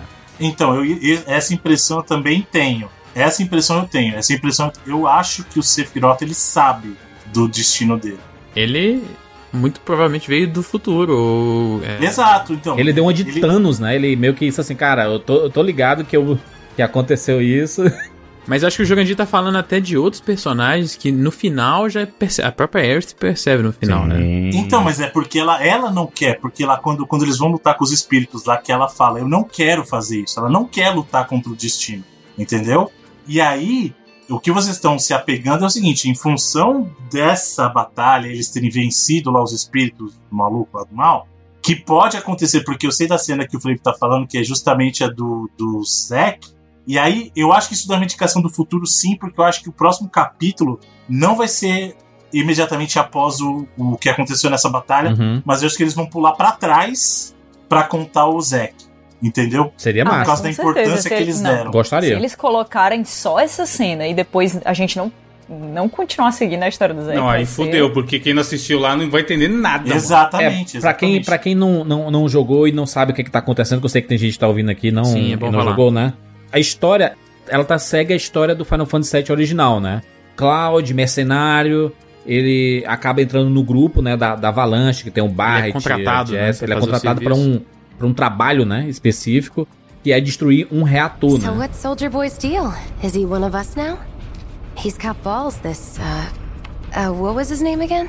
Cloud. Cloud Strife. Right. And he isn't a soldier anymore. Still, he's a professional, unlike the rest of us. I'm glad to have him. This is a one time gig. When it's done, we're done. You better be worth the money, Merc. Every last gill. Por que, por que que a Avalanche tá fazendo isso? Porque ela. A Shinra, né? A empresa lá que comanda a Midga, ela tá sugando a energia vital do planeta, né? A energia macro. O live stream que eles chamam. lá. E não só isso, né? A Shinra tá acabando com a população de Midga e tá fudendo todo mundo e, e etc. E aí a- surge essa, essa unidade, esse grupo, né? ec- Ecoterrorista, que é a Avalanche, liderada pelo Barret, que tem como objetivo fazer isso: causar esse caos e causar um dano na, na Shinra, né? Na verdade, essa galera é só uma célula da Avalanche. né? Exato. A Avalanche é, uma, Isso, a é uma- Avalanche é algo muito maior. é um grupo que já existia há muito tempo, inclusive, na verdade, eles meio que usaram o nome e depois acho que é, dá a entender que eles são até meio abraçados pela corporação, porque até eles. Nesse jogo aqui a gente vê a Avalanche ajudando eles em um momento, né? E tudo isso acontece porque a Shinra tá usando a energia vital, né, do planeta, Mako e tal, como se fosse petróleo, né? Como se fosse um combustível fóssil normal, Exato. que exatamente como no nosso mundo é um, Que não vai é um acabar nunca, bem né? finito, né? É um bem finito, só que eles tratam como se não fosse. Exato. E, o, e uma coisa que é importante, que isso que o Felipe falou, né, da Avalanche ser uma célula, esse grupo específico do Barret é uma, é uma célula da Avalanche e aparentemente existe uma grande liderança em Yutai, né, que é onde a gente, né, essa, é um local muito conhecido fora de Midgar e eles estão dando muita importância. Eles mencionaram tanto Yutai nessa, Eles falam da guerra e tudo mais. To- né? toda hora, toda hora, da, Sim, da, da é liderança, que o Barrett tá sendo muito extremista, né? Que ele tá indo além do que eles estavam combinando, e que ele quer fazer um, um jogo, né? Entre a, a Utah e a Shinra. Então, tudo isso é, é muito discutido é, nessa história, né? E especificamente a gente acompanha esse grupo e o Cloud fazendo esses trabalhos pra essa galera e ganhando a confiança, né? No começo o Barrett disse assim, cara, quem é tu aqui? Não fala nada, não comenta nada, não se empolga com nada. E, né? Mas era um cara que luta bem pra caralho, né? O Cloud. Porque ele é um soldier, é um ex-soldier, né? Exato. Ex-soldier, ele né? Entre aspas aqui, hein? Uhum. É, pra eles, ele conta a história que ele sabe, né? É, coitado, né? Também Eu, eu não boto nem culpa ele. no Cloud, porque ele acordou sendo. Tendo essa história, né? Pra ele, né? Não, você é um ex-soldier mesmo. Tipo assim, né? Acordou não sem saber de nada. E esses aqui são os seus, os seus títulos. Essa aqui é a sua espada, né? E essa aqui é a sua roupa e tudo. Não, inclusive por isso que é importante o Price Score, porque essa roupa de soldier que ele usa, quem dá pra ele é o Zack. Exato. E a espada. E a espada é a espada do Zack, né? É. Então, E, a, e o Soldier era o Zack, inclusive.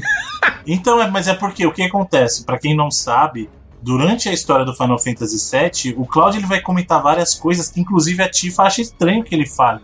Inclusive, ela acha que isso aí é justamente por causa do envenenamento por Mako. O que acontece é o seguinte: no Crisis Core, eles mostram com muito mais detalhe essa missão que levou pra acontecer esses eventos aí, que era justamente a batalha original, porque o tempo todo você vê o Cloud, e aqui acontece bem antes do que acontece no Final Fantasy original, vendo o Sephiroth falando com ele, falando: Eu te matei, mas eu te dei uma espadada, e você tacou fogo na minha casa, e não sei o que, não sei o que, não sei o Sim. que lá. E Isso não são memórias dele, porque na verdade quem passou por essas coisas foi o Zack, O Zack, é. Que é quem é o protagonista do Crisis Core. do Crisis Core, exatamente. Inclusive a capa do Crisis Core é genial, né? É Porque- linda demais. E outra, não é que o Cloud não estava lá, o Cloud estava lá, só que o Cloud nunca foi Soldier, porque ele não passou pelo processo do Soldier. Exato. Ele, na verdade, era o guardinha lá da, da segurança normal deles lá, e ele foi acompanhar a missão. Só que justamente nessa batalha tava a Tifa, o Zack e o Cloud. E aí a- a- o Sephiroth consegue derrubar a Tifa lá. Fica só os dois. Os dois não conseguem nada com o Sephiroth. Se bem que o Zack ainda dá uma bela dá uma espadada nele, os- o Cloud também. Só que eles são derrotados. E aí eles são jogados no live stream, né? Só que o Zack, como um, um soldier, os soldiers já são feitos é, no processo para você se tornar um soldier. Eles injetam em você tanto o Mako quanto a Gênova, Sim. né? A célula Gênova, que aí, que aí quando começa. Por isso que eu, eu até concordo com o Felipe. Quando eles começam a partir para esse outro lado, que é um plot bem maior, eu acho que ele perde um pouco do charme do Final Fantasy VII. Mas para quem não sabe o que que é a Gênova, a Gênova foi uma entidade alienígena que caiu no, no planeta deles, do Final Fantasy VII, que é Gaia, tipo, dois mil anos atrás. Exato. E aí eles começaram a procurar resquícios dessa civilização antiga que eram os Cetras, né? Cetras que Sim, chamam? Cetras. É, os- são Cetra, Cetras. sim. É, Isso. Cetra, a galerinha do, da roupinha Os preta, Ancients, né? né? Isso. É. E aí, du- durante essas pesquisas, eles encontram a Gênova lá. E aí, o Sephiroth, quando era apenas um feto, foi injetado com células Gênova, que é essa entidade alienígena. E aí eles passaram a perceber, falaram assim, hum, que Eles estavam interessante. tentando criar uma coisa muito específica. Exato, eles estavam tentando, porque assim, na cabeça deles, os Cetras eram essa civilização antiga que teria acesso à Terra Prometida. Então, assim, ó, isso aqui vai criar uma nova espécie de ser humano. E realmente, as pessoas que eram injetadas com a célula Gênova, e principalmente o caso do Sephiroth, se tornaram soldados muito além do que eram os outros. Eles eram super soldados, né? E aí, nessa, nessa, nessa batalha, o que que acontece? O Zack, ele cai, ele não é tão impactado. Mas o Cloud, porque não recebeu isso, acabou sofrendo en- envenenamento, que eles chamam lá de Mako Poisoning. É. Por causa da energia que tá lá no, no live stream. Exposição. No live stream. E ele sobrevive. Só que ele fica inconsciente. E aí Ele nessa, perde memória, né? Ele, Ele tem lampejos, perde. né? E o que acontece é que enquanto ele tá lá no live stream, ele começa a lembrar as histórias que o Zack contava pra ele. E foi aí que começou o processo. Ele começa a fundir parte da personalidade do Zack e as histórias com a dele mesmo. E aí quando ele acorda, porque aí o, o Zack tava preocupado com ele por causa do, do, do envenenamento, tira as roupas que ele tava e dá uma roupa de soldier pra ele, põe uma roupa de soldier nele. Então, o cara, quando ele acorda, soldier, o Zack já não existe mais porque, inclusive, o final do, do Crisis Core é muito corajoso, né? E aí o Final Fantasy VII Remake faz um favor de, de mudar um pouquinho isso aí, talvez, Uhum. né? É, é complicado e é pelo mesmo motivo que eu acho que se tirarem a morte da Ares, vocês pode ser um desserviço, na verdade. Porque é um Vai sacrifício ser. muito importante, entendeu? Nossa, São ser um dois serviço por- sacrifícios muito importantes. Mas é uma das coisas que, fez, que fizeram Final Fantasy VII ser uma coisa tão forte. É a gente É, mas não é bom se apegar muito não, e a, né? E a brutalidade como aquilo acontece. É, mas Eu aí, acho que isso vai é uma morrer, coisa... cara. Eu acho que Então, tem pra mim que tem, morrer. que, tem que morrer. Tem que Mas eu, morrer. eu acho, eu, acho, acho que a gente pode discutir isso daqui a pouco, porque é o, é o final do negócio, né? E, Tá, e, justo, justo. e aí a gente tá se antecipando aqui, porque eu, eu- é uma coisa que o, que o Felipe puxou, né? Sobre lá os. Né, tem vários nomes, né? Os espíritos, sussurros, murmúrios, como eles falam na, na Fantasma legenda, do né? destino. E eles são, são árbitros do destino, né? Isso. É, são os whispers, né? No inglês. Eles estão lá pra cuidar que o futuro aconteça como ele tem que acontecer. É, exatamente. Os murmúrios, eles são os fãs chatos, né, do Final Fantasy VII. que é o Bruno aí. Alegoria, É o Bruno e a Kat. Murmúrio é o Bruno e a Kat. Não, tem, tem que acontecer, porque se O não Bruno acontecer... É, pô. É... triste, é triste, porque nem, nem deles eu gostei, mas... Eu acho, acho muito foda isso, porque os murmúrios eles não tem no original, né? No Final Fantasy VII original. E aqui eles colocaram como uma forma, é, termos narrativos aqui, deles garantirem que a história do original vai ser contada igual como aconteceu no original. É tanto que o Sephiroth, por exemplo, ele só aparece pro Cloud muito na frente do jogo. No original. E aqui No tá original, no original. um, tá um festival de aparecer. Aqui o ele tempo aparece todo. logo no começo E o tempo todo. Por quê? Por que, que ele aparece logo no começo? Porque ele quer impedir que o Cloud se encontre com a Ares, Sim. né? Só que os fantasmas do espírito seguram ela Exatamente. lugar, né? E aí ele tem um encontro, com entendeu? You're not real. You're dead. I am. I killed you with my own. Oh, you need not remind me. It was the crowning moment of our time together. But that was then, and this is now. I have a favor to ask. Our beloved planet is dying. Slowly. Silently. Painfully. Can you bear to see the planet suffer? Cloud.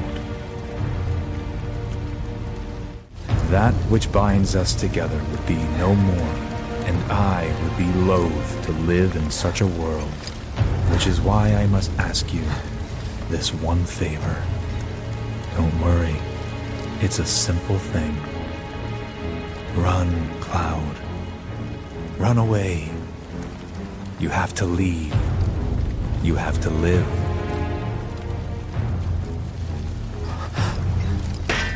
You bastard!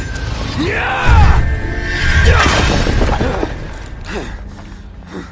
Good, Cloud. Very good. Hold on to that hatred. Isso e com uma hora de jogo, né? Você, você, É bem já no comecinho vê. ali, quando você começa Só que você só vai entender isso lá pro final. É pro final você começa a resgatar todas as vezes que esses, esses fantasminhas aí apareceram pra tentar manter a timeline, né?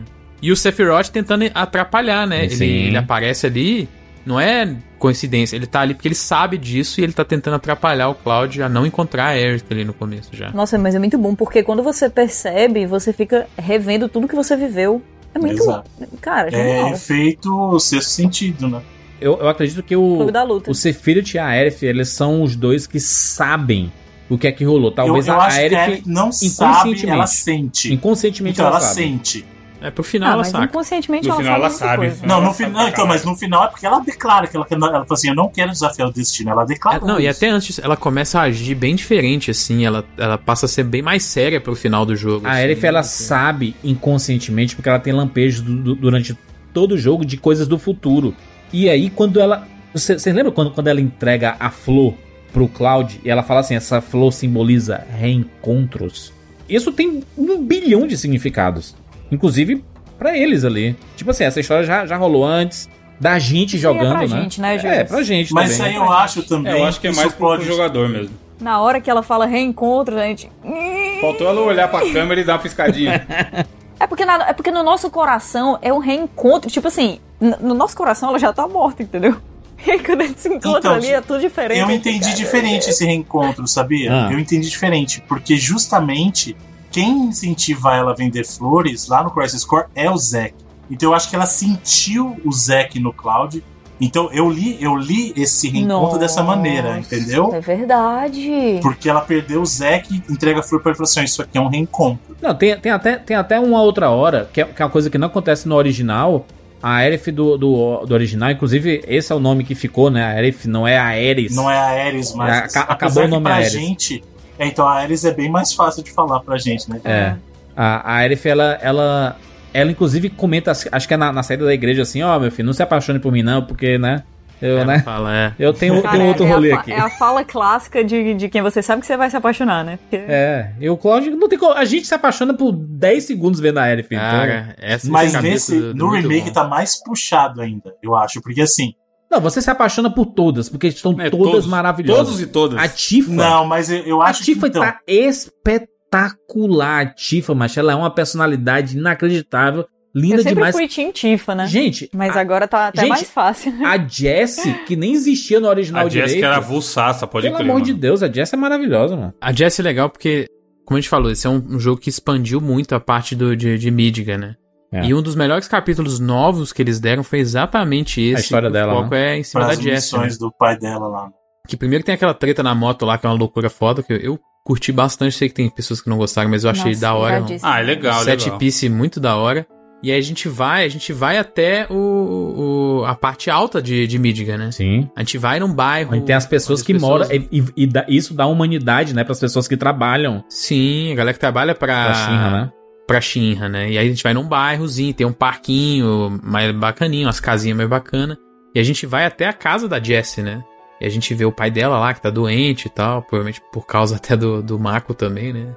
E, e é uma missão muito foda, cara. E o jeito que eles trabalham esses personagens, a Jessie, até o Ed, assim, que é. Ainda é meio. Ele é, É meio- muito alívio cômico. Alívio Ed, cômico, cara. né? É, mas, mas, ele, mas ele era nada mais do que uma piada, né? Na verdade, Exato. sempre. Biggs e o Ed é meio que sempre uma piada. Não, mas então o Ed eles- nesse, eu confesso que teve uma hora que eu fiquei com uma vergonhazinha alheia, mano. Tá, Ah, tá muito. Porque é muito. né, É o, é o gordo, o personagem gordo É o, o, gordinho. Exato, o é do gordo. alívio cômico, né? É, isso é, É isso, é né? péssimo. É, o Biggs é melhor trabalhado, inclusive. Não, eles desenvolvem bem. A Jessie bem Ah, mas, mais. mas eles aparecem bem mais. A de história do Biggs é maneira, mesmo- excelente, cara. Do- o Biggs, ele, ele, ele faz os, os rolê dele pra sustentar o orfanato, cara.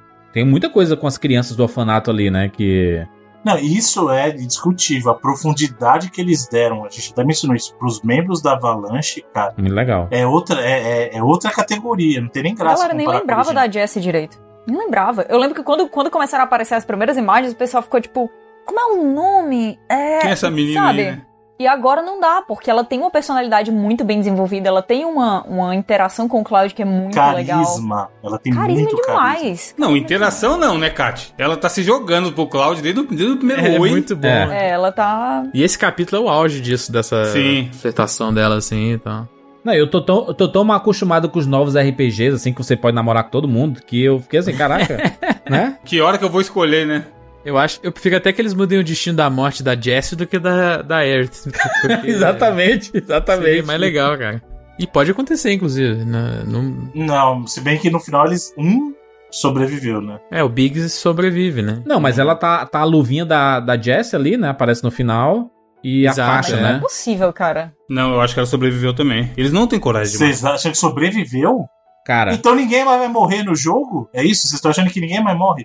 Isso aí é Square Enix total. Isso é Square Enix do, do olha, da Ninguém morreu poder da ponta. amizade, Bruno. Vai vir um Mickey no final e reviver a. Exatamente, ninguém morre no jogo do Tu Nobu. nunca assistiu anime, não? Mas quem, quem é que morre nos animes aí, mas da, da, da tua party? São poucos, mano. Não existe isso, não. Você assiste One Piece, o Zoro, ele leva facada em tudo que é buraco. E tá lá, não. Ele só dorme e fica bom. É isso. É, mas isso é. Eu, eu acho que a Jessie, eu acho. A Jessie ela tem que morrer porque o que eu chorei quando a- com a morte dela, né? Foi muito Não, eu triste, cara. ela Ela se não despedindo. Tu não quer desperdiçar teu choro aí. Eu acho que ela não volta e eu acho que a Hum. Eric também vai. Calma, a gente chega lá, Bruno. Tu tá, ah, tá, tá nervoso. Eu sei que você é um Eu assunto tô que, igual o Bruno, eu só penso nisso também. que tá, se- tá mexendo muito contigo.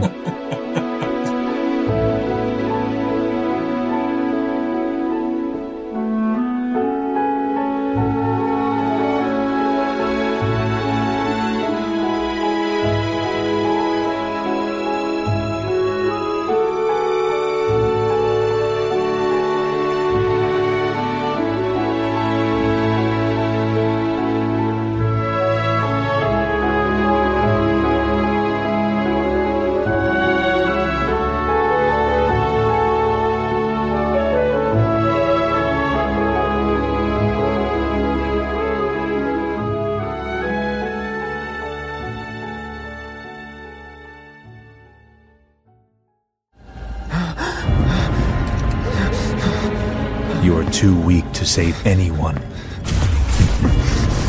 Not even yourself. Are you okay? Hey, are you okay? I'm fine. Here, this is for you. Huh? A flower? That's right. It's a gift. You know, for scaring those things away. What things? Never mind. Think of it as a memento. Just my luck. I heard that, you know.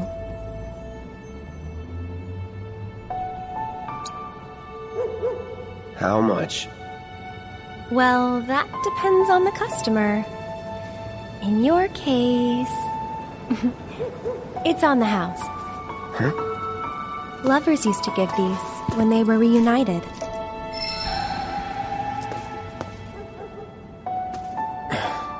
Look, I'm involved in things. Dangerous things. Oh, I'm sure you are. So? So keep your distance. Wait, you think someone's out to get you? Is that what you're all worked up about? Relax. No one's going to attack you. I promise.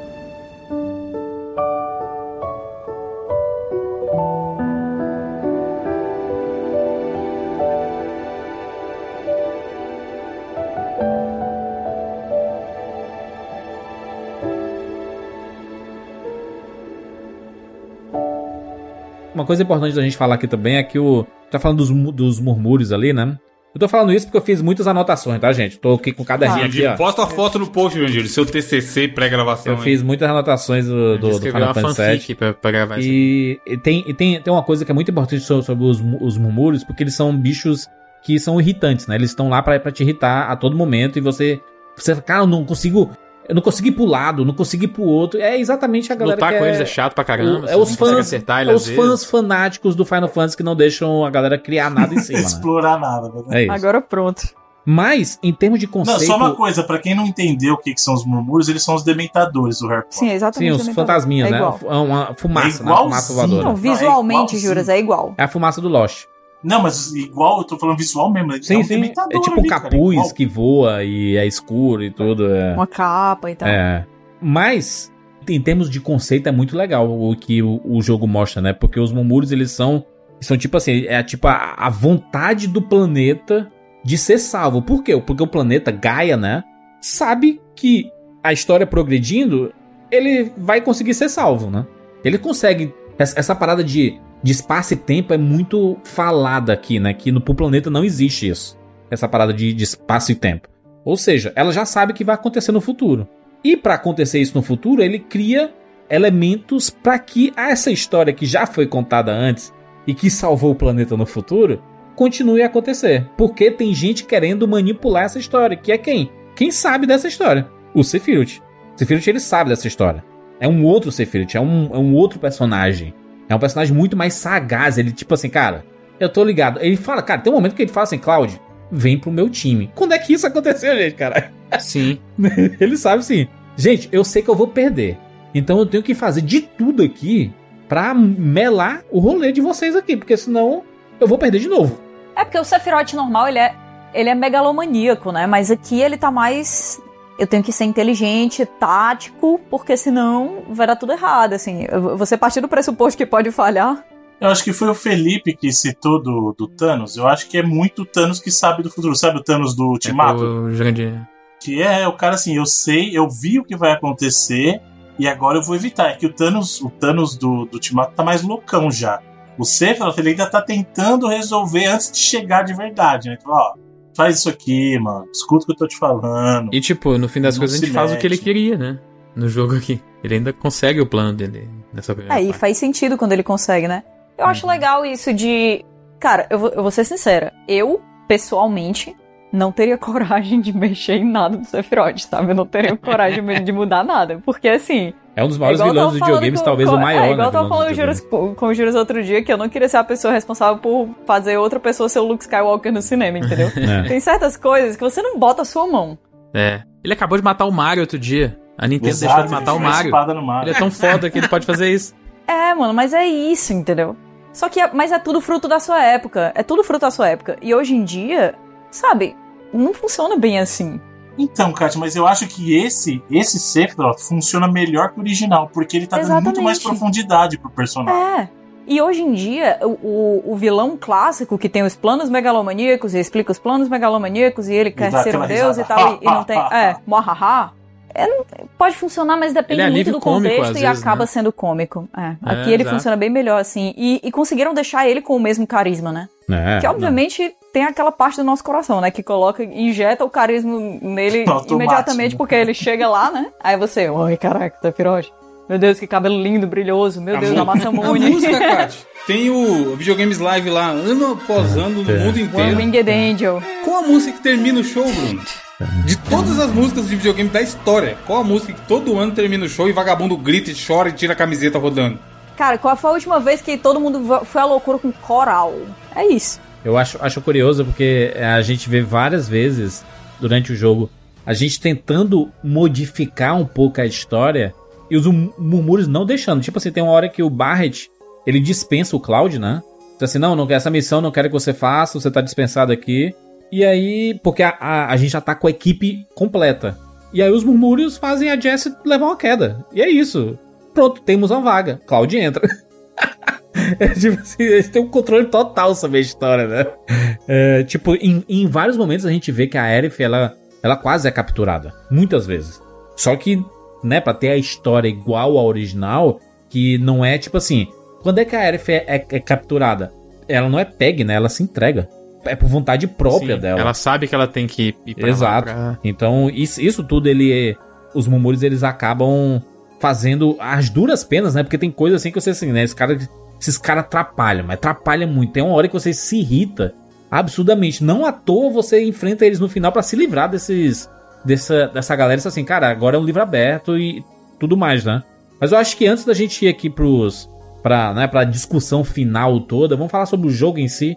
O ato de andar por Midgar, de você grindar, de você, né, fazer tudo e comprar item, vender item e a- os- as matérias, aquele, aquele gostinho, aquela saudade que eu tava de pegar uma matéria gigante verde, Porra, aliás, vermelha. aliás, destaque para as matérias como elas são refletidas. Não, infelizmente não aparece em todo equipamento, mas nas armas fica É. lindo, tipo, ela visualmente você pegar. Pena que não faz isso em todos os equipamentos, mas nas armas é muito legal você ver refletido, cara. E como ele te libera pra você usar a arma que você preferir mesmo, né? Sim.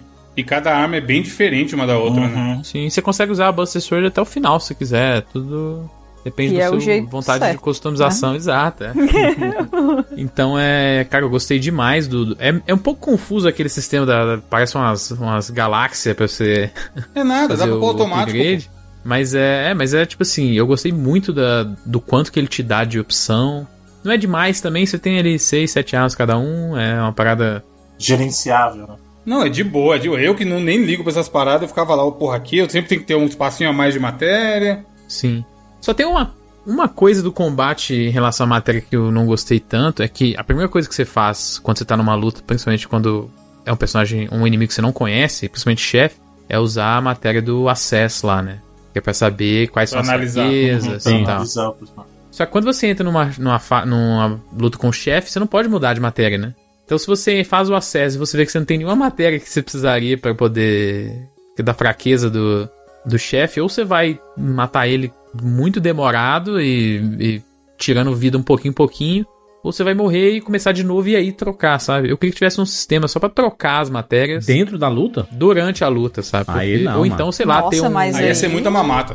É, É, uma mata mesmo. Mas é porque simplesmente eu tô perdendo tempo, sabe? Mas é porque quando você entra no menu, ele não pausa o jogo, né? Ele deixa em câmera lenta, né? Ele faz assim, Sim. ó. Lentíssimo, Ainda tá se né? mexendo, né? Ainda tá se mexendo a parada Que é ali. o que rola até quando você vai pra trocar de personagem também. Mas é pra não ficar que nem RPG de turno, que você, você pode. É a sua vez de lutar. Aí você pode almoçar. Você pode ir no banheiro, né? dormir, pode ir em boa, assistir Mas ir sabe pro cinema pode e voltar pausar, e né? tá você lá. pode pausar o jogo, É. você Você pode sabe, pausar, né? viu? Mas não vai fazer Pausar diferença, para. porque o turno tá lá te esperando. Não é esperando Dark a Souls, sua não, vez. É diferente. Devia ter um contador, né? Não, mas no Final Fantasy você pode pausar também. Você pode pausar o jogo aqui. Não não é, É? impausável. É. Você aperta o option ele pausa. Ele para pausa. mesmo. Não, mas, mas pra acessar o menu, você tem que estar dentro do menu, tem que estar no jogo, Não, né? e- Tudo bem, mas você fala assim, eu vou pausar. Se, é- se o problema é almoçar, você pode pausar. Mas você pode fazer a mesma coisa aqui. Você né? pode desligar o videogame pra economizar energia. Também. tem Exato, você deixa lá no modo de espera. Mas não tem como voltar, mudar, né, mano? É que, é que, nem, é que nem você mudar um, um- No meio da luta, é, é, um, é um negócio meio. é, jogo de mundo aberto, né? Que a gente tá acostumado aí com. é, durante a luta, a gente tá jogando, tipo, um GTA da vida, você troca todas as armas. Ou o próprio Cyberpunk aí, que você tá atirando aqui, você faz pausa, aí faz um upgrade, você cria uma arma no pause, e aí entra na luta com a arma e você volta a lutar com o cara, entendeu? Eu não consigo nem imaginar. Eu, pra tu ver, né? Eu nem senti isso aí, porque é inimaginável pra mim trocar matéria no meio. Não faz sentido pra mim também, não. Não, eu entendi o que o Felipe falou. Eu também não sinto Não falta faz sentido, faz sentido. Mas eu não, eu não me toquei, entendeu? Disso. Não. É porque tipo, teve, teve lutas que eu, eu, eu tava com as matérias que não tinha nada a ver, e eu falei, ah, beleza, eu vou perder essa aqui. Aí eu você só vou- tomou a sova, porque tem chefe É. realmente você não consegue fazer nada se não tiver com as matérias Eu certas. posso até fazer, tipo assim, beleza, vou re- eu vou fazer o acesso e usar um checkpoint, sabe? Mas o nome Então, qual daquele. que é exatamente a diferença de eu começar de, de eu dar o pause ou não? Tem um inimigo lá que é o da faquinha, da lanterna com a faquinha. É, um- é um, é um pequenininho, caraca, mas é um saco. Você pensa assim, caraca, esse aqui eu vou destruir, né? Tô forte pra caralho, eu vou perder pra esse Raimundinho aqui, né? Aí ele só com a faquinha lá, Você só dá uma. matou um, Uf, fum, mata outro, fum, mata. É o Tom Berry. É, o Então, clássico. velho, é, Eu perdi, perdi várias vezes pra ele. eu Caraca, subestimei demais. Aquele é um ícone. Isso, isso é a única coisa que eu consigo, tipo, é, tirar, assim, e que me incomodou um pouquinho em alguns momentos. No, do combate, no você fala ou do jogo todo? Não, no combate. É a- praticamente a única coisa que às vezes me causava um pouco de, de chatice, assim, no combate. Caraca, eu, eu, eu tive as, as lutas que são mais prolongadas, né? Porque a gente enfrenta alguns chefes que são Nossa. muito mais demorados, né? Tipo, quando você tá fugindo da, da Shinra e aí fica o Barret lá embaixo e você tem que lutar contra um tanque lá absurdo e demora. O bicho é uma esponja de tiro e você tem que, cara, demora, ai, mas demora. É uma lenda. Acho que demora meia hora você lutando com aquele Nossa, dá uma canseira, viu? Mas os chefes são muito legais, né, cara? São, muito eles bem legais, são muito criativos. são legais. O escorpião, logo lá da demo, né? A gente jogou a demo e vê. Ele dá uma introdução do que é que o jogo vai te oferecer ali, né? E aí você usa tudo que você tem, tanto as, as magias, como os próprios Limit Break, né? Os Limit Break que estão mais bonitos aqui, bem mais vistosos, né? A inteligência de você tá andando pelos lugares, isso assim, cara, o inimigo é. Ele tá lá em cima, é uma metralhadora que tá lá em cima. Muda pro Barret, o Barret atira lá, entendeu? Porque o Cloud não alcança. E isso é um, uma coisa legal do jogo, sabe? Porque você pode adaptar, inclusive em, vários momentos, você tá nos, no, numa- no, no sucatão assim, aí você tá andando, andando, aparece um bicho voador e tu. Cara, o Cloud não vai acertar aqui, por mais que muitas vezes a gente esteja lá voando, dando espadada, é pro Barret atirar aqui, entendeu? Isso é muito legal do jogo, Sim, né? você fazer a troca, você, né? Você ir trocando, né? A, a própria Aerith, né? Que você vai de longe. Ela dá aquela giradinha com o bastão e vai uma magia, né? Aí você. É a sensação isso. de que o seu time se completa, né? Que, Isso, tem uma sinergia ali e tal. E que é útil, né? Porque às, às, às vezes a gente tem um personagem muito forte e a gente vai pá, pá, pá, pá, pá, batendo, batendo, batendo com ele e esquece que os outros também servem pra alguma coisa, entendeu? É bem balanceado aqui a importância de cada No um. original eles evoluíam junto ou isso aí mudou pra esse? Não, evolui todo mundo que tá em combate. Combate, é. Evolui quem tá na party, né? Não, mas quem não. Se você tem quatro e se você estiver jogando com três, o quarto também evolui. Não, não. No Final Fantasy VII, infelizmente, não é assim. No original, não. No remake. Inclusive, se morrer na batalha. Não, no original, tô falando. Então, remake, isso que eu tô sim. falando, bebê. No remake eles evoluem, o quarto Sim, evolui. sim. Sim, sim, sim, sim. No remake, no remake eles deixam tudo mais É tranquilo, mó né? Eles fazem. Porque eu lembro, eu falei, porra, agora eu vou ter que evoluir um. Evoluir a Tifa. E aí eu olhei lá, ela já tava evoluída, bonitona. Acho que no remake aqui, muitas vezes você só tá com, com os personagens que podem jogar na party, entendeu? Tem outro fazendo alguma coisa que Isso. não tá na, na luta, Tem escolha, então... né? Tem. É, mas fica pressuposto que todo mundo tá agindo, portanto, Tá todo mundo tá evoluindo, evoluindo. Isso, isso, isso. O que acontecia muito, e eu, eu sei muito disso, quem tava jogando Final Fantasy original pela primeira vez ficava investindo na Ares, aí quando perdia, Nossa, cara, o cara é, ficava foi minha vida da inteira vida. isso aí, cara. Foi minha vida inteira isso aí, sério. Depois que eu soube, né, o segundo playthrough, eu fiquei, eu não vou nem tocar nessa desgraça. eu, primeiro que eu não quero mais me apegar a ela, não quero mais viver esse, essa dor. E segundo que, nossa, cara, eu joguei fora muita coisa ali na Ares, que desgraça.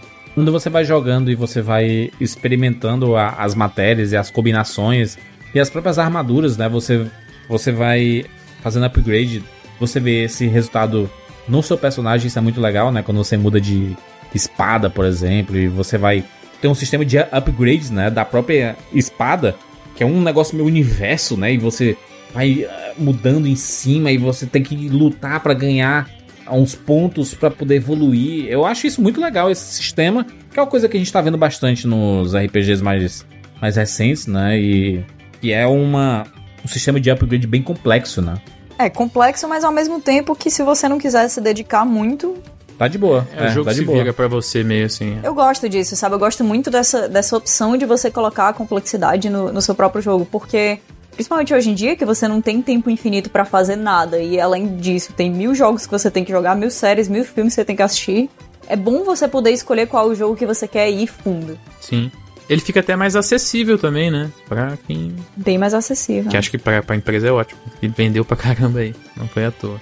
É, nossa, nem tudo precisa ser tipo, sei lá, Prisoners of Fate, sabe? Que você fica tonto assim, com a sua cabeça toda. Agora eu vou dizer, é, é, uma, é uma coisa muito massa que só nesse, né, nessa primeira parte, só em Midgar, eles te dão muitas summons, né?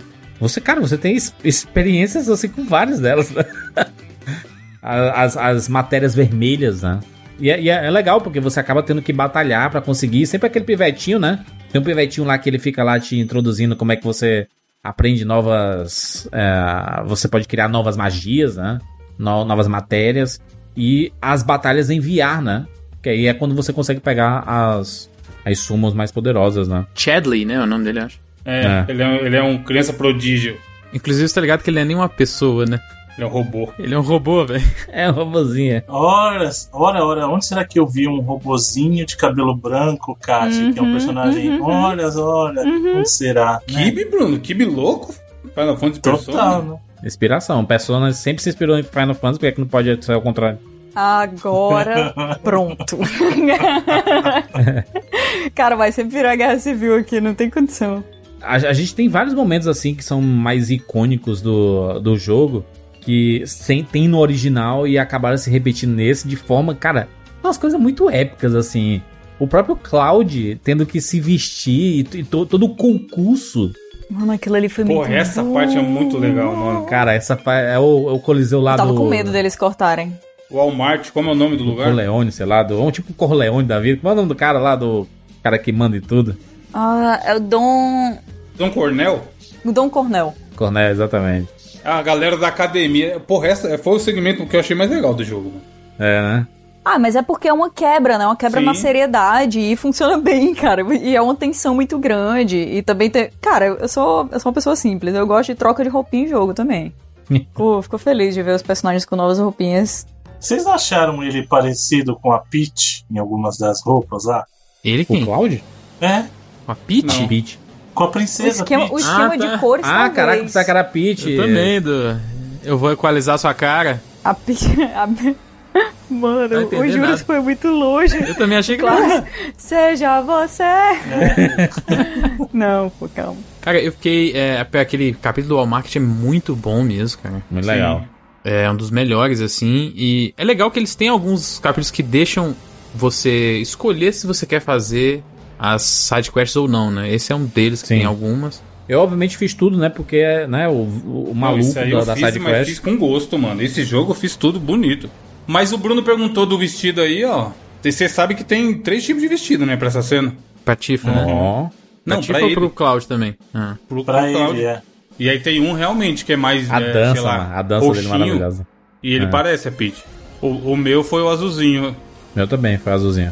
E foi, foi muito foda. A dança. A dan... Cara, um negócio maravilhoso aqui dali. Vai se fuder, mano. E foi feito de muito bom gosto, assim, até, né? Sim. É, acho que era uma parada que muita gente inclusive. tava preocupado, né? Porque. Curiosamente respeitoso, se tratando de Japão, né? Sim, e na época Exato. claramente foi uma parada pra, feita pra fazer graça, né? Pra Ah, mas, simplesmente. mas é porque também, né?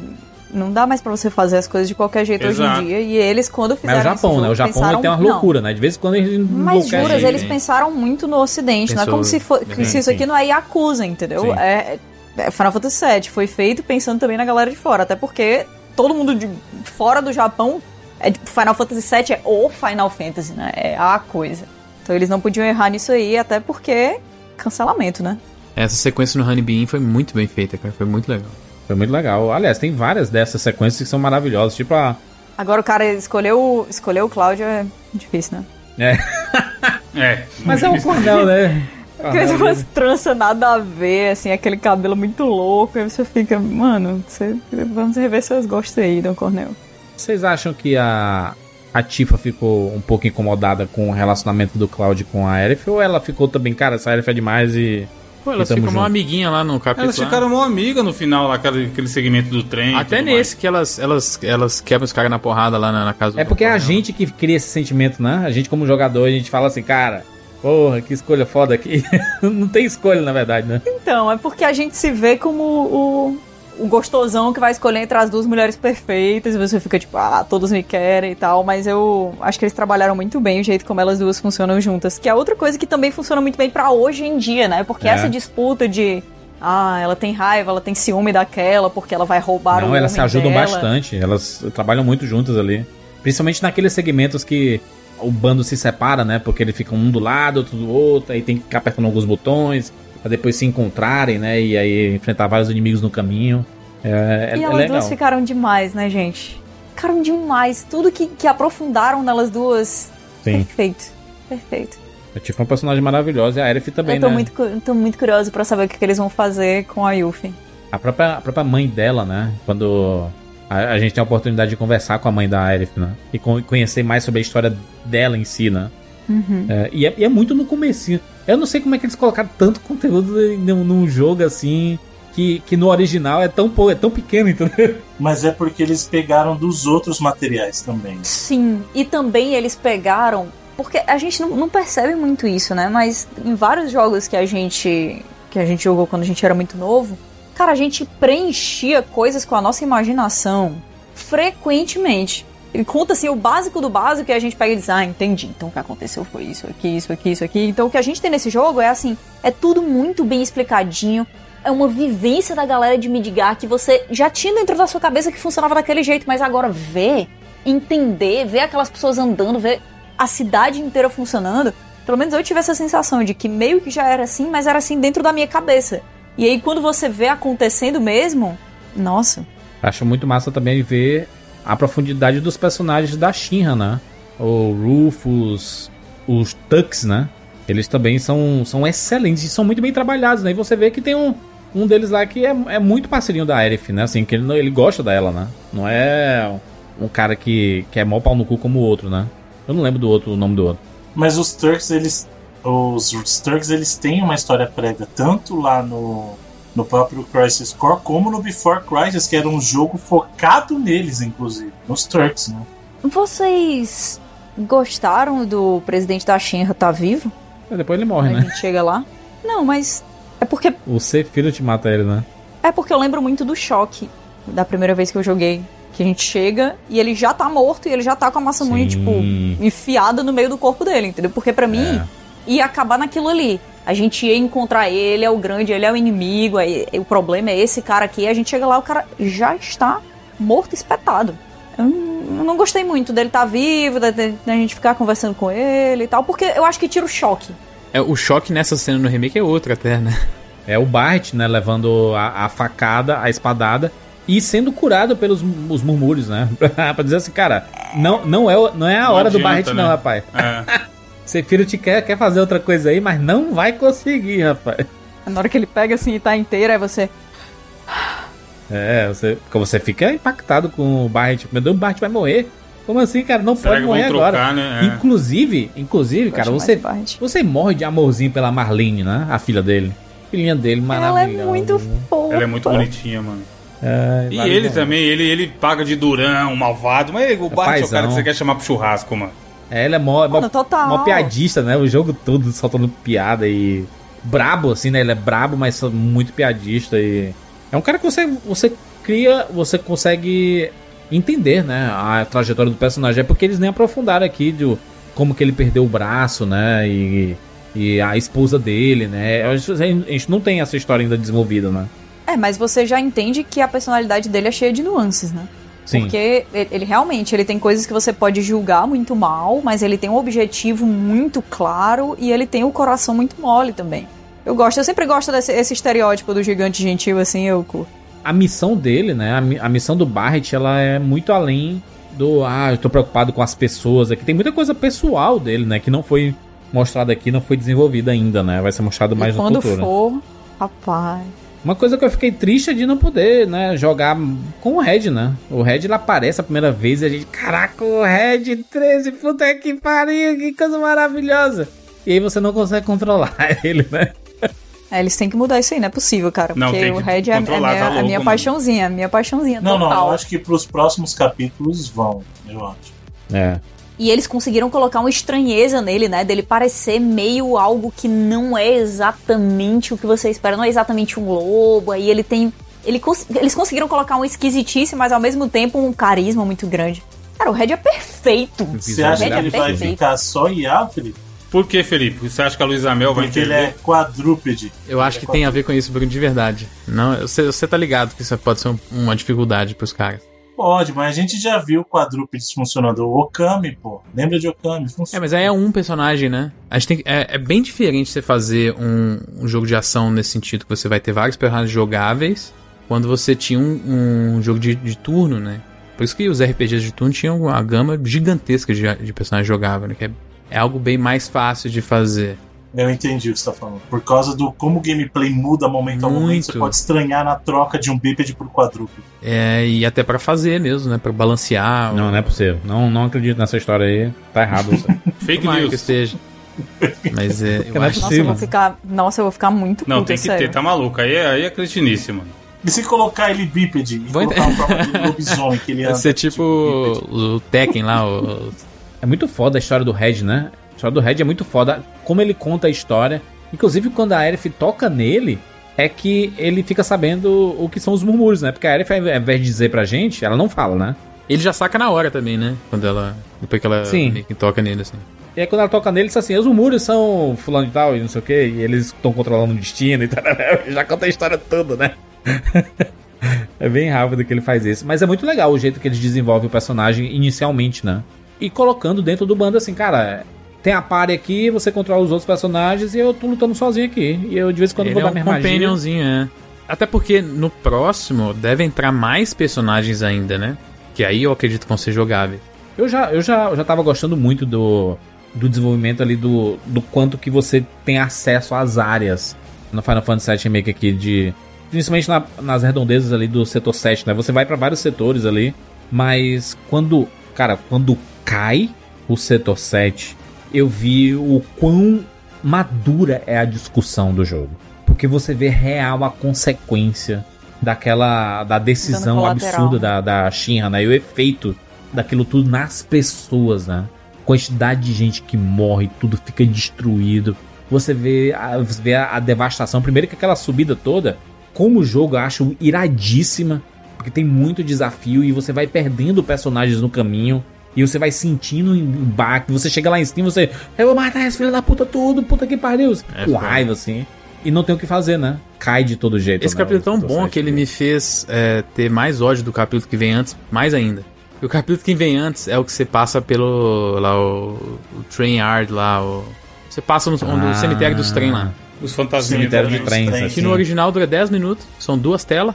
E aqui é uma hora e meia de luta com os fantasminhas mais chato que tem no, no universo. E andando a um É um pedação do caralho Não, mesmo. e, e você já sabe que é, vai cair ah, naquele momento O da história. resultado, é. Você já sabe que vai cair o, o- Não é nem o resultado, é que naquele momento da história, os personagens já ficam sabendo que a, a Shinra tem os planos de dropar o setor 7 e Sim. fuder com geral. Que, caramba, nós temos que chegar lá pra ajudar a galera. Mas não, vamos passar aqui dentro desse. Eu tava, eu tava gostando porque eu tava evoluindo nos personagens. Eu tava Chato, lutando, chato. atrás E de nessa item. parte você pega uma arma da Ares também, que é boa. A Exato. suspensão da descrença é retirada, né? É, videogame no fim das contas, né? Até no, mais pro final tem exatamente uma parada muito parecida que é quando você tem que voltar lá no. Aquela parte da. da- de, quando você volta no esgoto lá e Sim. luta com os mesmos inimigos, passa pelas mesmas partes, chata de novo. Eles refazem. Grindar, a- mano. Grindar, filho. É refazem- RPG, né? né? RPG, Não é The. Last of Us, não, mano. Pelo amor de Deus, mano. A Square falou tanto do foco em querer fazer um jogo mais de ação, mais no, nos moldes de. do que é hoje em dia jogos, né? No geral. Quando tem essas partes, que é o que a Kat falou lá no início, que é claramente pra dar uma inchada, assim, putz, me, me incomodaram um pouco, cara. Esse, esse capítulo que vem antes do. Que eu acho que é o. 14, acho, É 13. o 12, o 12 é um dos melhores, né? Que é o da, da subida quando a gente chega no. Quando é o de fato o, o setor 7K. E o 11 é esse do, do chato. E acho que é o 14, que é o do, quando você volta pro. Volta pro esgoto, eles usam o Abzu de novo como chefe, né? Que é pra. é, ali. E aí depois, do 15 ao 18, é aquela parada fantástica, né? Que é o, é o, o stretch final do jogo, assim. Isso me incomodou, essa parada da, de usar alguns momentos pra claramente dar uma enlargada numa parada que não, que não precisava, sabe? É, ele não precisava ter eu 50 também horas. acho que não precisava, mas eu acho que a sensação de se eles não tivessem dado essa esticada, sempre que era possível, talvez o jogo fosse curto demais e como ele já é episódico e as pessoas já esperavam um remake completo e já atrasou muito tempo, talvez, né, talvez existisse um hatezinho aqui ali. É foda que eu gosto tanto dos capítulos que eles é, são um pouquinho mais abertos e te dão a opção de das side quests. Ali são, são exemplos muito bons de você quer dar mais conteúdo e poder falar, olha, esse jogo tem tantas horas. Ali é uma, uma forma tão bem feita, sabe? Que aí quando vem esses capítulos que pra mim são dá tão vontade, mal né? executados, exatamente se você quer passar por aquilo. E aí quando vem esses capítulos que são bem piores executados que os outros pra mim, eles aparecem muito mais assim. É, eu acho que é mais uma questão de quebra de ritmo do que necessariamente de ser mal feito, entendeu? Porque quando, quando o ritmo tá funcionando de um jeito e aparece uma coisa que entra naquela mesma sensação, funciona. Mas quando existe uma urgência aí depois dá uma Exato, lentidão. eles vêm nos momentos que... tem urgência da história, mas o, o, o design do gameplay ele não tá respondendo na urgência. A gente tem que chegar lá de qualquer jeito, mas a gente tem que passar devagar, andar devagarzinho aqui nessa parte. É. Super, sabe, e- esses são, são os momentos que me incomodaram, assim, sendo que a maioria do jogo, o resto, tem até dentro de capítulos tem paradas que são meio chatas também. Tem hora que você passa por três salas iguais, assim, é, seguidas, às vezes, assim. A gente sabe, pô. A gente sabe quando é pra esticar. A gente É, sente. que é- Por exato, mais que a gente- muitas a- vezes a gente não se incomode e que fique tudo bem. Que a tem gente, que pegar a as gente peças sabe. do chefe lá. que Nossa, fica indo e voltando. Ah, exatamente. Você, você passa três salas idênticas. Pra assim. montar um robozão, né? Sem necessidade. Exatamente. Sem necessidade. é- Ali podia ser um pouquinho menor mesmo. Mas eu não achei que atrapalhou, não. Foi de boa. É, é bem parecido com o É, original. então não atrapalha. Mas é, mas é o que eu tô dizendo. Não estraga, mas você sabe. Sim, sim. Você sabe, você sente. É porque você tá tão afim de chegar na parte boa, que você sabe que vai ser boa. E quando É porque você quer ela é zerar boa logo demais. pra jogar outro jogo. É isso que tu quer. Não, não. que é isso, é pô. isso, cara, não é. É que a gente tem que parar, as pessoas têm essa percepção de que ah, o jogo tem que durar X horas. Eu duvido que alguém aqui se arrependeu de ter pagado 60 dólares ou equivalente em reais no The Last of Us e ter jogado só 10 horas no primeiro The Last of Us, por exemplo. Não, do 2 do, do dois eu, eu. Se tivesse o dobro de tempo do 2, eu jogaria. Então, o problema aqui, gente, não é a duração. E eu acho que isso, na minha opinião, foi um erro grave no remake. Eles se preocuparam tanto em esticar a experiência, quando na verdade o que eu quero é uma experiência boa de jogo. E aí é que tá, se você Redonda, estica, exato. Ah, durou 50, mas foi redondo 50? Beleza. Durou duas. você mas- passava 200 horas jogando Sonic quando você era criança e tava tudo certo, rapaz. Tudo bem, cara, mas é diferente. Ele não é mais criança, né? Mas ele Não joga é- então, 300 mas- horas de Persona, né? Mas é, Jogos, é mas igual. aí que tá. Por É o que exemplo, o Bruno tá falando, não é 150 tempo, horas Mementos ali, Persona. Mementos ali, Bruno. Mementos é Hum. tudo igual, repetido. Mas aí eu não preciso, mas eu não preciso passar, Passar por, por ele, o né? tempo todo, entendeu? Primeiro que momentos, tirando uma parte, A Caixa não falou nada porque ela concorda. Quê? não, momentos cala eu- consciente. eu- O que o Bruno tá querendo falar é a parada que eu falei. Eu não, eu não tenho problema com eles esticarem coisas, tanto que eu, eu, eu citei momentos que são muito bons quando É são porque a história esticados. tava caminhando e tu queria, cara, eu quero, eu quero chegar nessa parte Não logo é, aqui, eu não quero gente, ficar na não salinha. É, cara. Não é. O erro aqui foi. é, não tô falando que ah, o jogo é ruim, que jogo péssimo. Não, Mas- claro que não. Eu acho que tem alguns momentos em que as pessoas. E isso os gamers precisam entender também, os jogadores de videogame precisam entender. Mas nem sempre é melhor, cara. Você ficar mais Claro. tempo com o jogo só por estar mais tempo não é bom. Aquela sensação que a galera quer ter, né, Bruno? Isso aqui se pagou. Joguei 100 Exato, é horas. errado, Sim, Pois é um é, eu problema, acho isso né? tão. Cara, isso é tão desnecessário, isso é tão paia, porque parece, parece resquício de uma coisa da época que a gente não podia ter. A gente não podia, não, podia, né? Mas a gente não tinha 3, 4, 5 jogos para jogar ao mesmo Exato. tempo. Não tinha. Exato. A gente tinha aquele um jogo, aquele um dinheiro pra aquele um jogo e ele tinha que durar um ano, entendeu? Muitas Tinha que das- durar muito tempo. Agora não precisa mais disso. Eu acho que é, é- é justamente o que o Bruno falou. Você paga um valor pra ter um jogo redondo, pra você ter a experiência que foi planejada pelos designers, pra aquilo ali ser perfeitinho. Quando você dá uma esticada aqui e ali, às vezes o jogo perde é, a naturalidade ou até o, o- a sensação de, obviamente não é, né? Mas é que a gente fica falando que é perfeito. Às vezes o jogo deixa de ser perfeitinho ali por uma bobagem de querer colocar mais horas quando não é necessário. Eu tava tão feliz, tava tão feliz nesse momento aí de de estar jogando Final Fantasy VII, uma coisa que eu remake que eu nunca imaginaria que iria acontecer, que eu ficava parado na frente da TV vendo o noticiário, mano, vendo as coisas. Eu ficava Não, assim, as, aí as bem, pessoas tudo tumultuadas assim, eu, opa, peraí, deixa eu ver aqui também, o que é que eu estou falando? Mas é, o que a gente tá falando não é o tempo que você gasta com o jogo. Depois que eu terminei, eu joguei mais do jogo. Eu voltei, Sim. inclusive você pode escolher capítulos e tal. Acho que tudo que a gente tá falando aqui é a parada da execução. Claro. Uhum. É, e eu acho que a gente também tem que ter uma. A gente tem um problema em dizer que as coisas não são perfeitas, né? Dá uma, uma dor, principalmente as coisas que a gente ama. Ah, porque Final Fantasy VII Remake eu esperei 70 anos da minha vida, nem existe esse Nada é todo, né? perfeito, no Final Fantasy VII Remake, É, não Persona, nada, nada é perfeito. Na persona. Não, mas Não, aqui, calma aí, ó. Eu vou, vou- eu vou invocar o uma carta que está sendo usado bastante tempo nos últimos anos, nos Por favor. últimos meses, e tem a ver com isso aí, de tempo, duração e percepção de algo ser ou não perfeito. Uma obra de 2 horas e 40 minutos que todo mundo aqui assistiu e gostou. Hum, Hamilton. Tá falando Hamilton. do Hamilton. Hamilton, sim.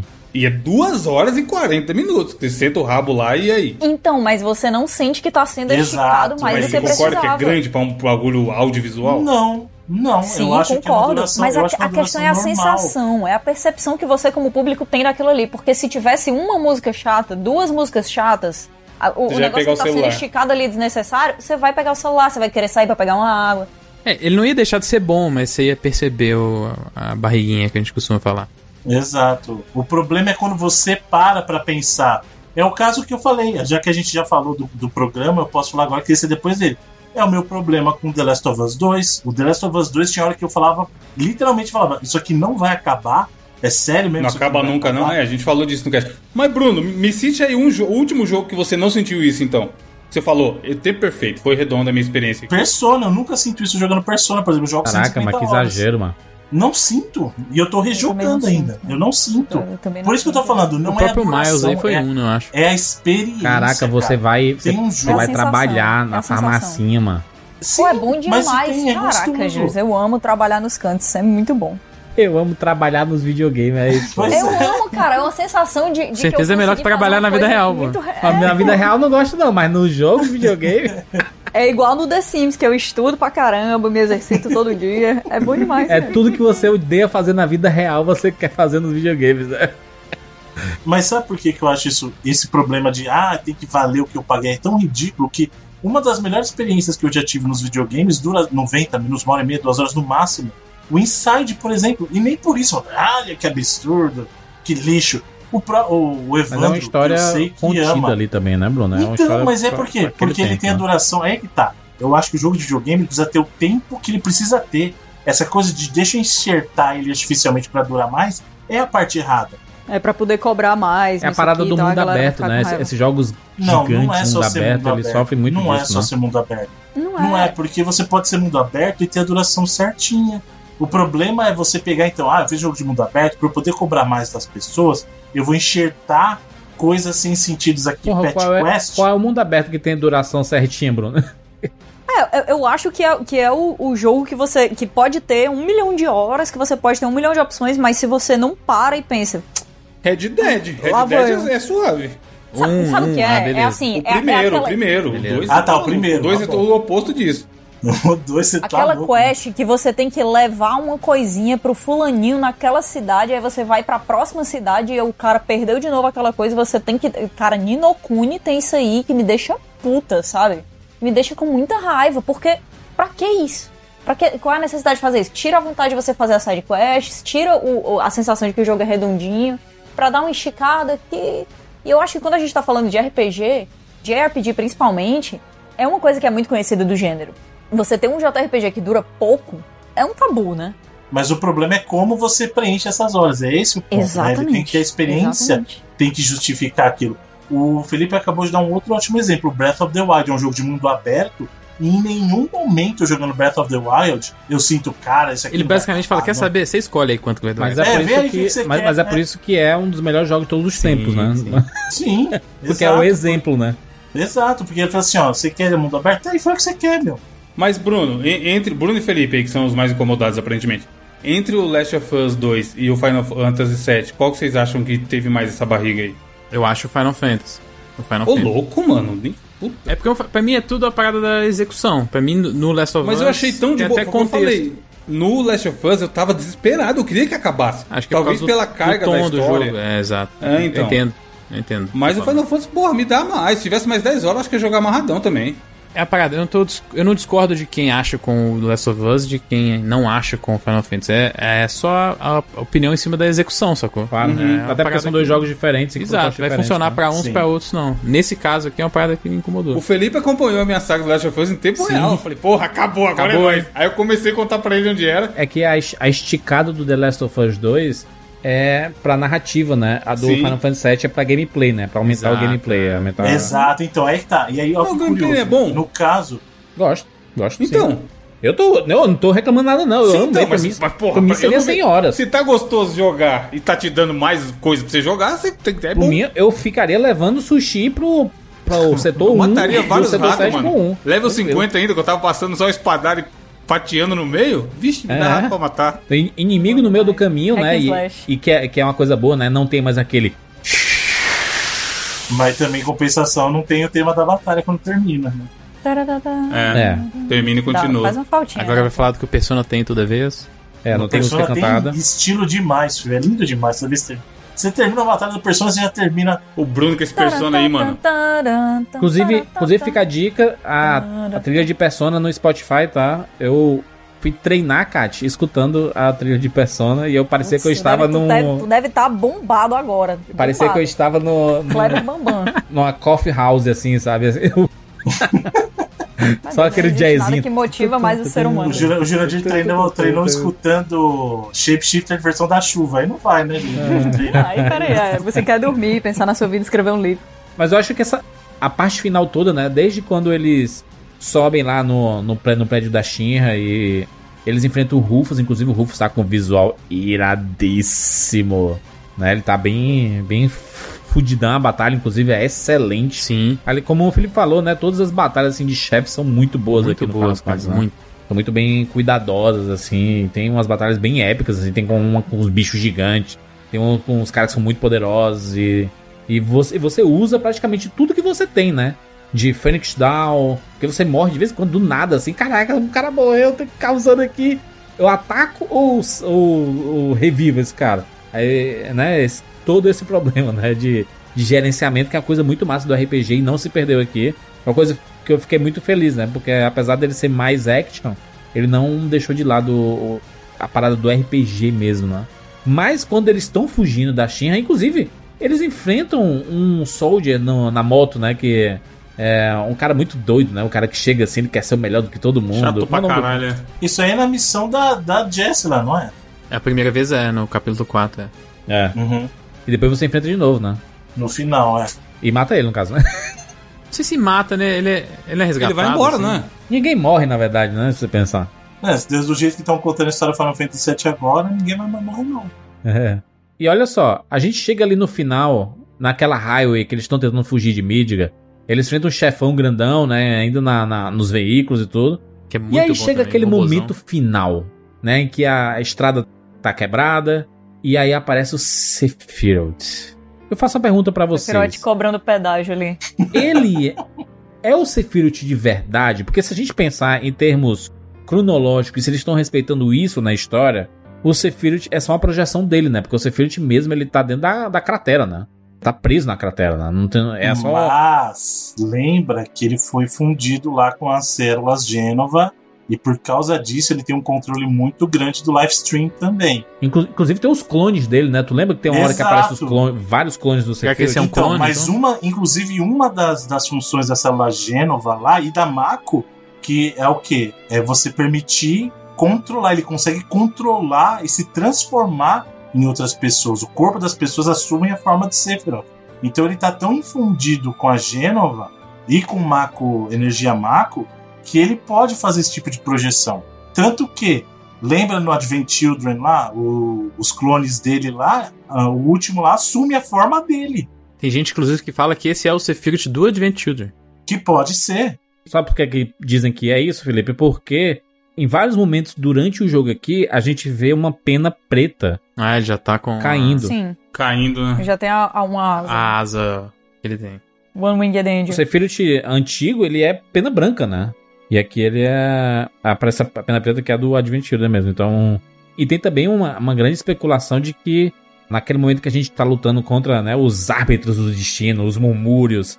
E aí tem aquele o Megazord, né? Gigante. É tipo isso mesmo. Kingdom Hearts foda essa cena aí. É. É muito Kingdom Hearts. Muito, é muito, é muito Kingdom Hearts. E tem aqueles três murmúrios que representam os três personagens ali, né? Tanto que é cada, cada um tá usando uma arma diferente, né? Que é reflexo do nosso, nosso trio. Né? uma espada, Ah, uma sim. que atira e tudo. Um usando na, na porrada, no soco seria a Tifa, um usa uma arma como se fosse o Barrett, outro uma espada, como se espada, fosse o Cloud, é isso?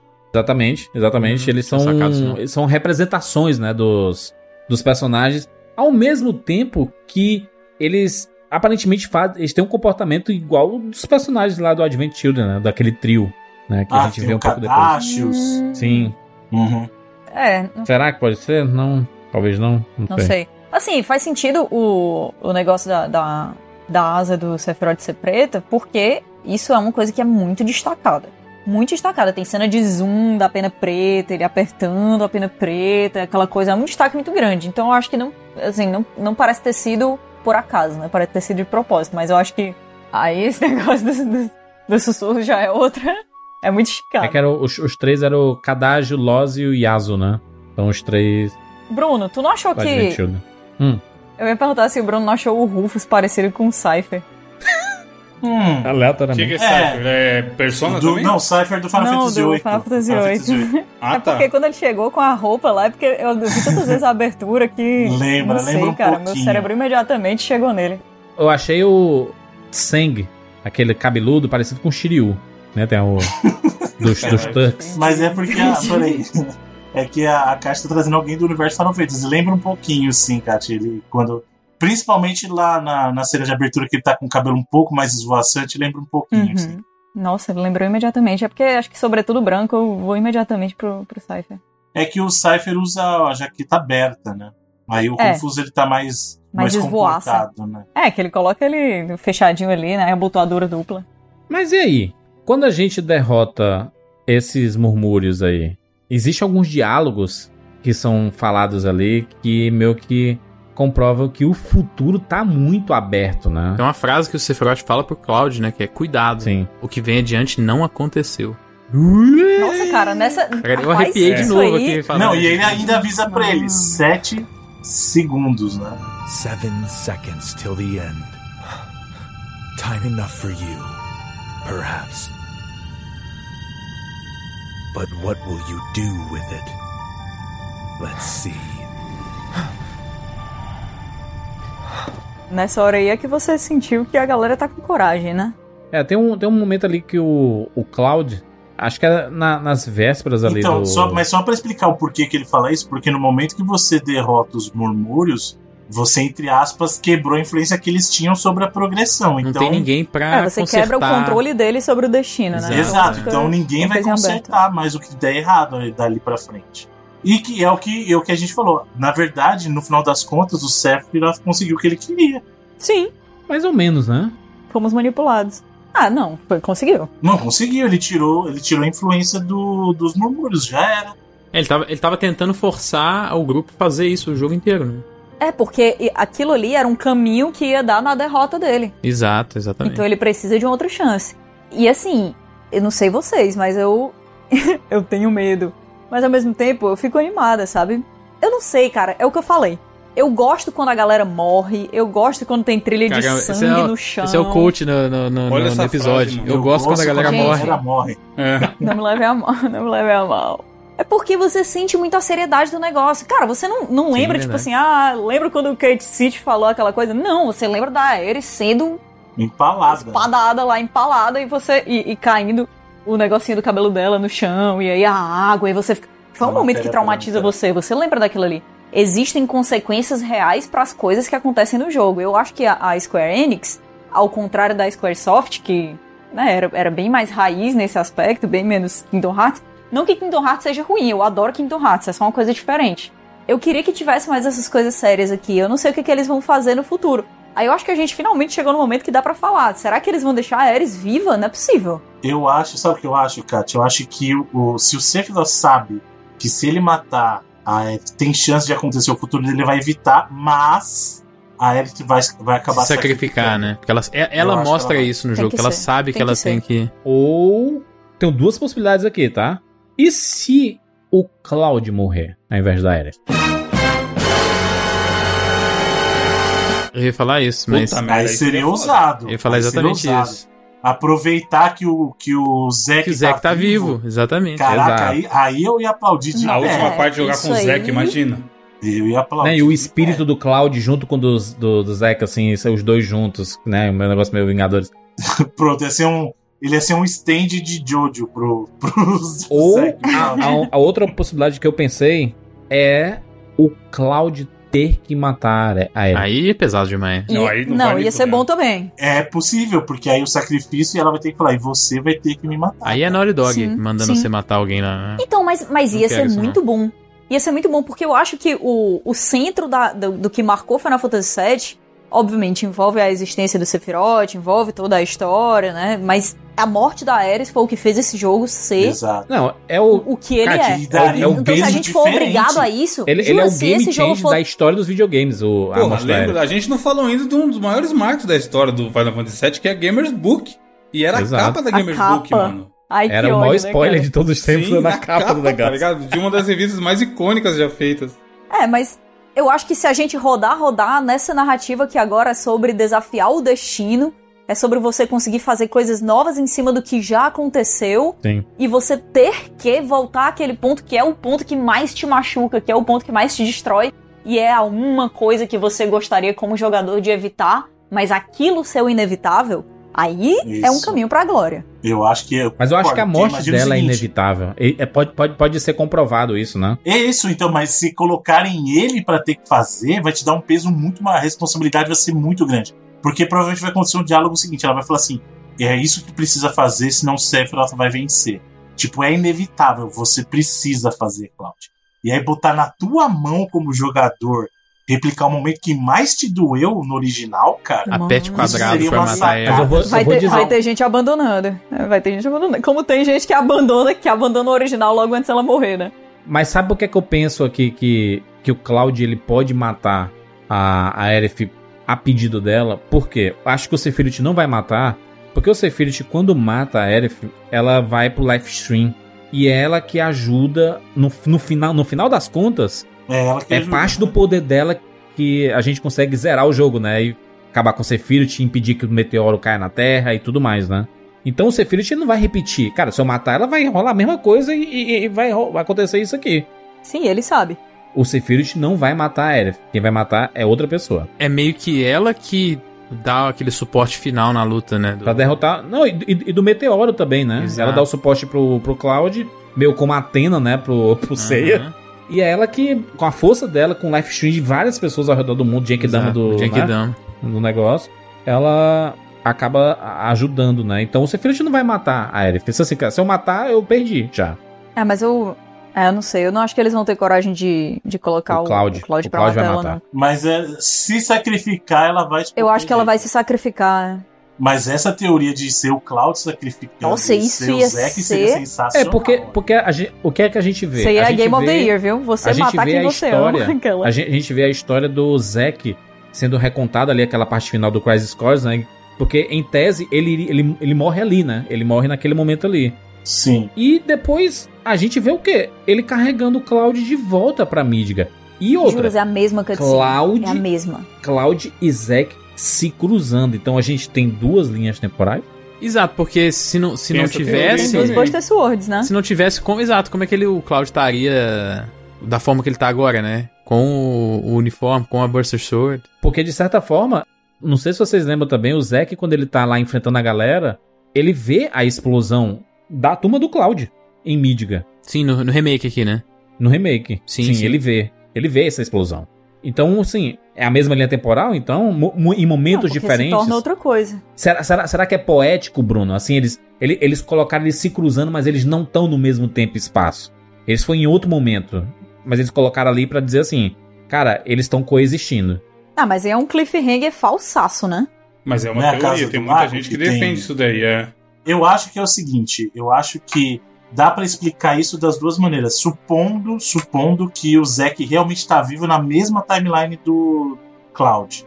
Aí não existe Cloud. Se o Zack tá vivo, não Não existe Cloud. existe, porque você tem que Existe. lembrar o seguinte, ele pode sim, ele salvou o Cloud, ele, sal, ele efetivamente salvou o Cloud e deu a roupa de Soldier pra ele. A E a única espada. coisa que ele pode ter feito é deixou a espada pro Cloud, porque ele como Soldier pode conseguir outra, não tem Mas ele problema. não é namorado da Aerith, então ele foi embora, porque a Aerith disse que ele morreu, né? A galera ele Então, morreu. aí é que tá. Qual que é o problema aí? Pode ser que ele não tenha voltado. Pode ser que, por exemplo, como é que eles vão explicar isso? Ele apagou, e mesmo isso é importante. No Crisis Core, eles passam quatro anos desacordados. Quatro anos. Meu Deus do céu. É Então é possível. é, então é possível que ele tenha passado esse tempo desacordado e aí ele acorda pra ver a explosão, entendeu? Tipo, Uhum. vamos por assim, ele tava, ele tava morto. No momento em que eles pegam e destroem os agentes do destino lá, fala assim, cara, daqui pra frente tá tudo aberto. Então, de repente, um dos, uma das alterações foi ele voltou à vida. Tipo, ele acorda. Entendeu? Eu acho que ele só nunca morreu. Então, ele pode ter ficado desacordado, é. É, mas eu, eu acho que. Que nem na depende- linha original ele morreu. Tudo certo? depende de como funciona a viagem interdimensional nessa realidade aqui. Tudo depende das regras que eles vão estabelecer. Porque eles podem muito bem colocar que, tipo, todo mundo tem consciência do que aconteceu. E agora a gente tá numa realidade paralela e o Zack tá vivo. É, se, se não existe essa parada de espaço e tempo, né? Já que a gente já falou aí que o planeta, né? O live stream, não, não existe essa, essa, essa parada de, de que só existe uma linha temporal. Há, há um conhecimento do passado, presente e futuro, né? Não tem como existir só uma linha temporal. E precisa Pois é, lembrar que o Zack é um soldier, então ele tem infusão de Mako e de Gênova. Gênova. Então, pode ser que quando ele. Vamos supor que ele morreu e aí ele foi pro live stream. Na hora que ele cai no live stream, por causa das células de Gênova, quem garante que ele não pode ter, de repente, o mesmo efeito que o Sephiroth tem? Então pode ser que ele se projetou. Vamos imaginar o seguinte: ele se projetou.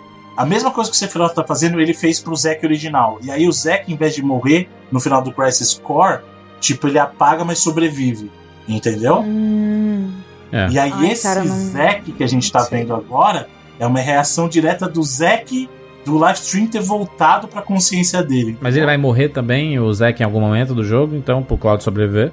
Vai sacrificar de alguma forma. Pode ser, um- pode ser uma das, uma das alternativas, pode ser que o Zack tem que se sacrificar de todo jeito. Sim. Porque lembra, se eles querem replicar as condições que o Sephiroth é derrotado, o Zack vai precisar morrer. Então eles podem te contar a história do Zack, mas de qualquer jeito, o Zack tem que se sacrificar, a Aerith tem que se sacrificar. Pode ser. É, eu acho que se ele não se sacrificar, diminui muito o, O- o o jeito que que, ele a gente fez conhece o personagem. Core, não, diminui ele como personagem. Exato. Ele. Porque aquilo ali que aconteceu foi uma coisa que fez a gente se apegar muito ao Zack, que é uma coisa que a gente não Sim. tinha antes. E se eles tirarem isso, É, o, o que, o que eles, ele- eles colocam du- durante o jogo, várias vezes a gente vê o desenhozinho do cachorrinho, né? O cachorrinho da Shinra, né? Aquele símbolozinho e tudo. Inclusive, eles usam como pista, né? Pra você seguir O em alguns grafite, momentos né? do jogo, né? O grafite. E aí, quando acontece o rolê do Zack, vem um papel e o papel para na sua frente. E você Essa mostra um é cachorro foda mesmo. diferente do cachorro que estava sendo mostrado antes. Ou seja, ou mudou tudo, É outra linha ou são, temporal, ou outra são linha linhas temporal. temporais Outra diferentes, linha. né? Mas tem que ser linha temporal diferente, gente. Tem que ser. Nomura. É isso aí. Não, Mas não, é, não, eu acho que vai, vai cada vez vai Kingdom Heartsizar a parada. É isso, a gente pode dizer assim, ah, mas se acontecer isso e ele tiver a mesma coisa do Sephiroth, ele voltar por causa disso... por Mas é porque a gente só tem um recorte aqui, né, Kat? A gente tem um recorte É, mas a gente pensa, a gente pensa que vai ficar complicado demais e eles não vão fazer isso, mas é só lembrar que é o Tetsuya Nomura. E ele não vai nem explicar muito, eu acho. Ele vai jogar lá e. É isso aí. É, a gente vai ter que contar com o Reddit depois. Eu, eu acho muito corajoso. Acho muito corajoso por parte da Square e dele também de dizer assim, cara, esse é um jogo que é meio que imexível e a gente vai criar uma possibilidade pra não ser, não vamos re- replicar o mesmo jogo. A gente vai dar uma outra oportunidade, porque é o jogo clássico, você sempre vai ter, aquela história sempre vai acontecer. Mas essa aqui pode ser uma nova oportunidade de, de ter umas novas decisões que eu sei que, inclusive, eu pesquisei bastante sobre isso. A morte da Aerith no Japão ela não foi muito bem aceita. Cara, a galera odeia o, o fato da Aerith ter, ter morrido no jogo. A gente, né, a gente sentiu. Pra gente foi, cara, foi o Rei Leão dos videogames de muita gente, sabe? Assim, Coragem, é, né? dia da galera É, chorar jogando videogame. Quem é que se esperava que você ia chorar jogando videogame? Cara, a gente jogando um RPG que qualquer personagem que morria, a gente jogava um Phoenix Down e ele tava vivo de novo, entendeu? E a Aerith não. A Aerith é o tio Ben dos videogames aí. Morreu e não pode ser né, revivida. Ressuscitada. E, e é muito triste. Eu lembro que tinha Game Shark, né, Bruno? Não tinha os Game Shark, não. Uhum. Aprenda como ressuscitar a Aerith e tudo ressuscitar a Aerith. foi um impacto muito grande. E, e tem muita gente que real não gosta do fato da Aerith ter morrido. De ser, ah, isso foi inútil, não sei o que, tereréu. é, Não precisava disso, mata outro Não personagem. foi inútil. Não foi inútil. Se você, se você lembra até hoje, te fez sentir coisas fortes e te fez se apegar mais à história, é um- extremamente útil. Inútil É porque é deu peso, né? você não tá deu peso à história, né? Ela Deu, deu risco também, né? Diz assim, cara, se a Aerith morreu, qualquer um deles pode morrer, né? Cara, e tem tudo a ver com a personagem dela, essa ligação que ela tem com Gaia. é- Ela, Sim. ela como Ancient, funciona, natureza, funciona. né? É. Você fica, você fica com ódio? Fica. Você fica com querendo parar o jogo antes dela morrer? Fica. Mas é por isso que é inesquecível. É por isso que Final Fantasy VII é o que é. É, e é- eu, eu acho muito bonito o discurso que ela dá. Diz assim, cara, se, se você passar daqui, o futuro vai ser incerto e tudo mais. Inclusive, quando a gente zera, apaga a lua, né? Fade out e aparece. A jornada desconhecida continua. Isso é um negócio poderoso É palavra, demais, né? entendeu? Diz- É meu, meio que acachapante. Diz assim, meu filho, você não sabe o que vem por aí, não, viu? Eu acho engraçado porque teve muita gente que jogou o original e aí saiu o remake, o pessoal tava com. é, Nossa, eu vi muito no Twitter isso, o pessoal com preguiça, né? É. Aí fui atrás e levou uma cacetada de spoiler. Porque eu não quis jogar, porque achava que era a mesma história. Aí eles foram lá e. É, meu amigo, não vai ser não. Mas assim, vocês sentem que esse jogo funciona sozinho? Até o capítulo 15 eu acho que sim. Como o primeiro Não, jogo. É, antes todo. do final, sim. Eu, eu, eu acho Mas que. tem que ser todo, né? É porque, é porque é difícil, é que nem a gente falar sobre o primeiro Senhor dos Anéis, né? Quando acabou o primeiro Senhor dos Anéis no cinema, eu assisti, né? Eu não, não conhecia os livros, nem conhecia a história, inclusive. E aí acaba o, o primeiro Sociedade do Anel, o, o Sam e o Frodo no barquinho, e eu, eu, gente, cadê o resto dessa história? Pelo amor de Deus? O que, que, que aconteceu aqui? Na jornada deles não é do Anel aqui. Pra mim é diferente, entendeu? Porque isso que a gente conversou no começo do cast, que Final Fantasy VII pedia um remake porque ele envelheceu mal de várias maneiras, né? Em vários sentidos, e que hoje em dia é muito difícil você pegar uma pessoa que é muito jovem e, você, tá acostumada com outro sistema, com outro ritmo de jogos hoje em dia, e você colocar ela pra jogar Final Fantasy VII e ela curtir como a gente curtiu, é bem difícil. Então se você tiver Tipo assim, fizer o remake pra pessoa de qualquer maneira viver o negócio inteiro, ter que jogar o mesmo jogo que envelheceu mal, é um problema, né? É, Eu, eu- eu acho que eles não. Eles, quando eles colocam o Zack ali, por exemplo, eles plantaram uma história que vai ser trabalhada mais à frente. O Zack ele não interfere em nada a história do jogo aqui.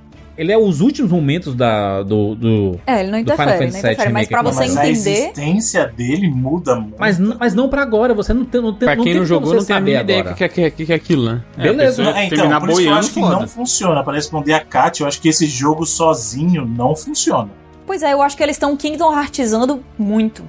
É que, é que nem você. A gente sabe porque a gente já jogou. É que nem a galera que assistia Game of Thrones, a série, e falava assim: Você nem sabe o que esse personagem fez. Não, mas juros, peraí, imagina quem não jogou jogar um final desse, cara. O que, que ele vai entender? do Mas que ele sabe que tem continuação, Bruno. Não é pra entender. Você vai ficar boiando, mas tem Não, mas continuação. a pergunta da Kat foi: esse jogo funciona sozinho? Minha opinião é que não. Mas é a mesma coisa que jogar só o primeiro CD do original. Não, Não, mas, mas eu, não, mas eu não tô dizendo pedaço como do ele dentro da história do que ele vai entregar, porque aqui a gente tá falando em cima de suposições. A gente tá dizendo que eles vão dentro dos próximos Mas, explicar mas a pessoa que tudo do Zé. a pessoa que vai jogar isso aí, ela, ela sabe que existe uma continuação. Não sei se sabe, essa é a parada. não, mas é que nem. Que nem assistindo os, os filmes da Marvel aparece o Thanos a primeira vez, a gente. Quem é esse Mas não é personagem? isso. Não, não, Ele não mas fala, não tem no nome nada. do jogo. Presta atenção no nome do jogo. Esquece que você conhece, é que o Evan tá partindo de, uma, de um pressuposto falso.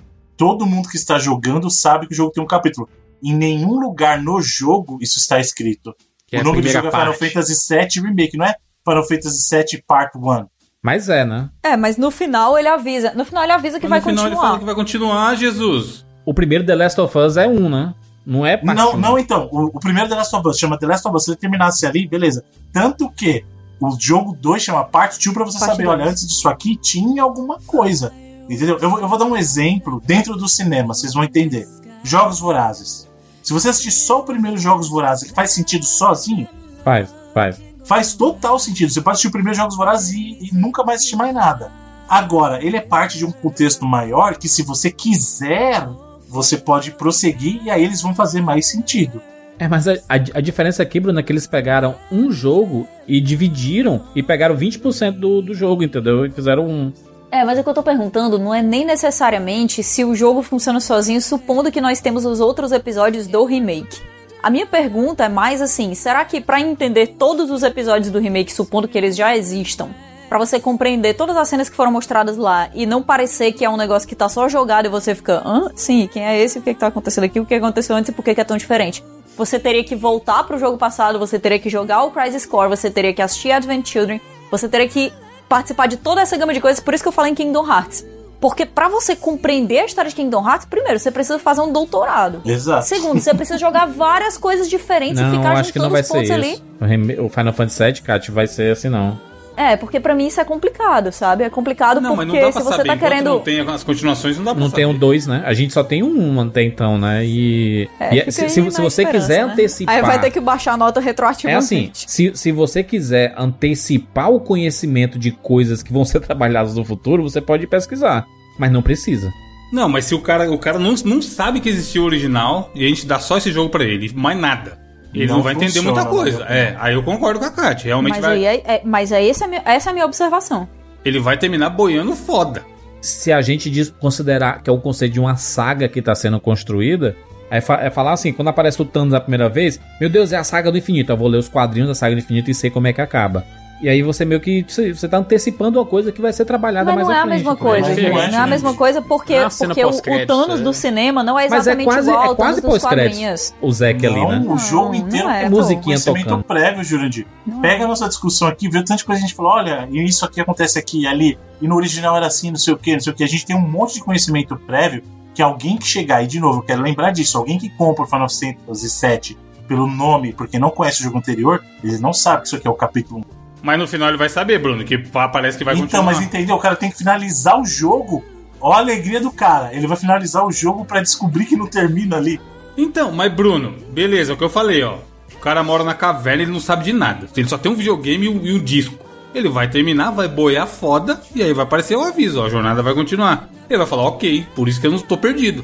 Eu não acho que já atrapalha. o- Mas não é só por isso que ele tá perdido. Não é só isso, é. Ele não sabe, ele nem sabe que não é só por isso que ele tá Ele, perdido. não- ele nem sabe que ele tá perdido, porque ele não tem outra informação.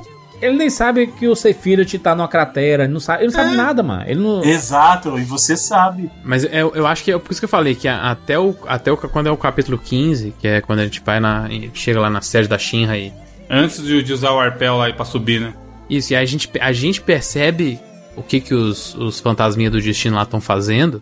É quando eu acho que ele não funciona pra quem não tem ideia do que, do que, que é Uhum. o jogo, sabe? O que, que é o, o Final Fantasy VII como um produto. Porque eles estão tentando evitar o quê? Entendeu? As pessoas que não conhecem não sabem. É, mas o nome remake ele tá ali, isso assim, já existia um anterior, né? Não, tudo Já bem, mas um quem Final jogou. Mas peraí. Não, não, não, não, mas vou- eu vou te dar outro exemplo. Resident Evil 2, o remake. Quem jogou o remake precisa jogar o 2 original? Não. Mas não tem no título remake. É isso que eu tô falando. É ele, tá, ele tá deixando claro que sim, eu sei que existiu um jogo anterior. Sim, eu não estou desconsiderando o jogo anterior, por isso que tem remake no título aqui. Mas é foda, como é que ele vai saber. Como é que ele vai saber das diferenças se ele nunca jogou. ele- se é remake, Exato. igual você tá falando, ele, pra ele vai achar que o Então primeiro é como, é isso se, é também. como se a sabe? experiência do jogo completa e todos os plot twists que você vai viver e a maneira como a narrativa é construída dependesse necessariamente do primeiro jogo, entende? Mas eu acho que não é um jogo que foi feito pra funcionar sozinho, não, tá? Mas essa foi a pergunta da Kat. Exatamente. Para as pessoas da nova geração, para elas entenderem o que é que o jogo tentou passar pra você como jogador, pra experiência ficar completa no sentido de você, caraca, mudou isso, caraca, teve aquilo, caraca, a inevitabilidade dessas pequenas coisas e tal. A pessoa vai ter que jogar o jogo antigo de qualquer maneira que pra ela vai ser difícil. Ninguém nem sabe que a Ares morre no. Se, se você pensar assim, ninguém nem sabe que a Ares É, morre. nem né? imaginaria. Não, não sabe. É, pois é, então. É isso que eu tô, então não faz sentido. E é isso que eu tô falando. É uma discussão sem sentido isso. Mas Final Fantasy VII pede isso. Esse, essa expansão do universo e outras mídias e tudo mais. Desde o primeiro lá. Pra pessoa que não sabe, a frase que eu falei lá, cuidado, o que vem adiante não aconteceu, não significa nada. Não significa exatamente Então, mas nada. errado tá a pessoa que não tá indo atrás, não tá abrindo Reddit antes de jogar. A maioria, a parada, Evandro, é que 80% das pessoas não vão abrir, sabe? não, mas aí eu acho que ela tava. eu- Sei lá, tem jogo que pede, cara. Tem jogo que não tem como. E eu, eu te digo assim, ah, ele vai atrás de ver coisas que aconteceram no Final Fantasy VII original. Cara, não tem garantia de que vai se repetir aquilo, não. Entendeu? Pode ser que a Aerith não morra. Pode ser que o Cloud morra. Pode ser que a gente vá, nem vá nos mesmos, exatamente nos mesmos lugares que a gente Exato, pode ser que seja totalmente diferente. Pode ser que nem saia o Final Fantasy Remake 2. Pode ser que a gente nem esteja vivo quando sair o Final Fantasy Pode Remake ser, 2. pode ser que Jesus. leve 20 anos pra sair. Pode É ser. o que a gente falou, o- às vezes vai que o episódio 2 é um remake do Crash Score. Pode ser que a gente tenha virado jacaré e não consiga jogar. É verdade, mas que venha com saúde, né? É, não, e que, e que foi como o Felipe, como o Felipe falou. Vai dizer que o, o Final Fantasy Remake. Final Fantasy VII Remake 2 é um remake do Final Fantasy VII Remake. é, Do último. Crisis Core. Não, não, um remake do que a gente acabou de jogar. Ah, não, aí não, aí tá sacanagem. Cara, vai dar a volta. É isso, é quando a gente trabalha com linhas temporais. Só que você joga com Doctor os Who. Acaba nunca. agora. Virou FIFA, pô, não, mano, mas não é possível que, que essa ideia é horrível. É isso que eu tô falando. A gente não sabe de absolutamente nada, gente. É o Tetsuya Nomura. Você não, a gente não sabe. Mas esse é o meu medo e a minha esperança ao mesmo tempo, Júlio. É, eu, eu, eu tô satisfeito aqui porque eu realmente queria algo diferente. Eu não queria o mesmo jogo Eu original. também, eu fiquei muito, eu gostei muito dessa, dessa ideia. Não é isso que nós estamos falando. Mas ninguém tá questionando isso, Juros. Ninguém tá questionando. Eu acho legal que fizeram. Entendeu? Eu realmente acho. Eu agora eu comprei a teoria de Jurandir. É, daqui 20 anos eu quero o remake desse Final Fantasy que a gente tá gravando agora. Eu não quero parte 2, não, foda-se. Mas sendo bem, sendo bem plausível aqui, vocês acham que esse Final Fantasy VII Remake 2, ele sai quando? Ele sai em 2023, talvez? Vai saber, cara. Acho que é o mais cedo. Tem a menor ideia. Porque assim, a engine do jogo tá pronta, né? Não, a engine é Unreal, cara. Não tem como não tá pronta. Tá pronto faz Eles não estão usando mais engine proprietária. Unreal já existe É, faz um bom ainda tempo bem, né? A- o último jogo que eles usaram a engine proprietária foi o 15 lá com a Luminous, não foi? Sim, e de- desde então eles passaram a usar. Na Unreal, né? É, mas o, o- o- acho que o que o Juras quer dizer é que o sistema básico Sim, tá, sim. tá feito, tá tudo feito. Modelos de alguns base. personagens e tal. Mas é o que a gente falou, né? Pode ser Mas tenha lembrando que a. Square gosta de mexer nas coisas também. É só lembrar do 10 e do 13. O 13.3, que é o Lightning, Lightning Returns, muda totalmente o sistema de batalha. E o 10.2 também muda. Não, mas aqui, Bruno, aqui é o sistema de batalha perfeito, melhor que Persona. Não precisa então mexer não em tem nada, como é. mudar. Melhor que pode. Meu Tá Deus do céu. Vai- vai dormir Nessas horas o barulho. distanciamento social me acaba, cara. Porque eu podia dar um tapa na cara do Juras. É, Depois, assim, eu sei que a gente jogou fa- faz um tempo, né? Que a gente já zerou Final Fantasy VII, é, remake e tudo mais. Mas ainda tá fresco na memória. Eu tô, eu tô aqui revendo e. Cara, que jogo lindo. Você tá jogando um CG, basicamente, mas é um É jogo lindo, perfeito, mano. No- no- É, tem, uma, tem uns, uns momentos meio feio. Famosa favela em BMP lá que você vê lá. Ah, é na ponte, né? Na ponte quando É. você tá passando assim. É foda tem que foi um- até um bug, né? Porque não, não é que eles não fizeram texturas é, super bacanas e tal, é simplesmente foi um bug do jogo que não carregava as texturas direito e tal. Tem até o meme da porta, né? Uma Uma pena. porta nesse esquema aí, que a textura não carregava. E, e tava no jogo, os caras acharam nos arquivos do jogo a textura bonita, mas ele carregava a porta horrorosa. funcionava. O Mega Drive. Né? CS, gráfico CS. Agora a trilha sonora, hein? Puta merda, que trilha sonora maravilhosa, hein? Não, a trilha é Os maravilhosa. porque, assim, sonoros o que também. eles fizeram foi só um rearranjo da trilha original do Nobuo Ematsu. Sim, não precisava fazer coisa mas nova, aí, não. peraí, né? Tudo, Tem tudo, músicas tudo tem novas limite. também, Você acho. pode mudar a história, mas você vai mudar a trilha do Nobuo Ematsu? Não vai. É, também não, né?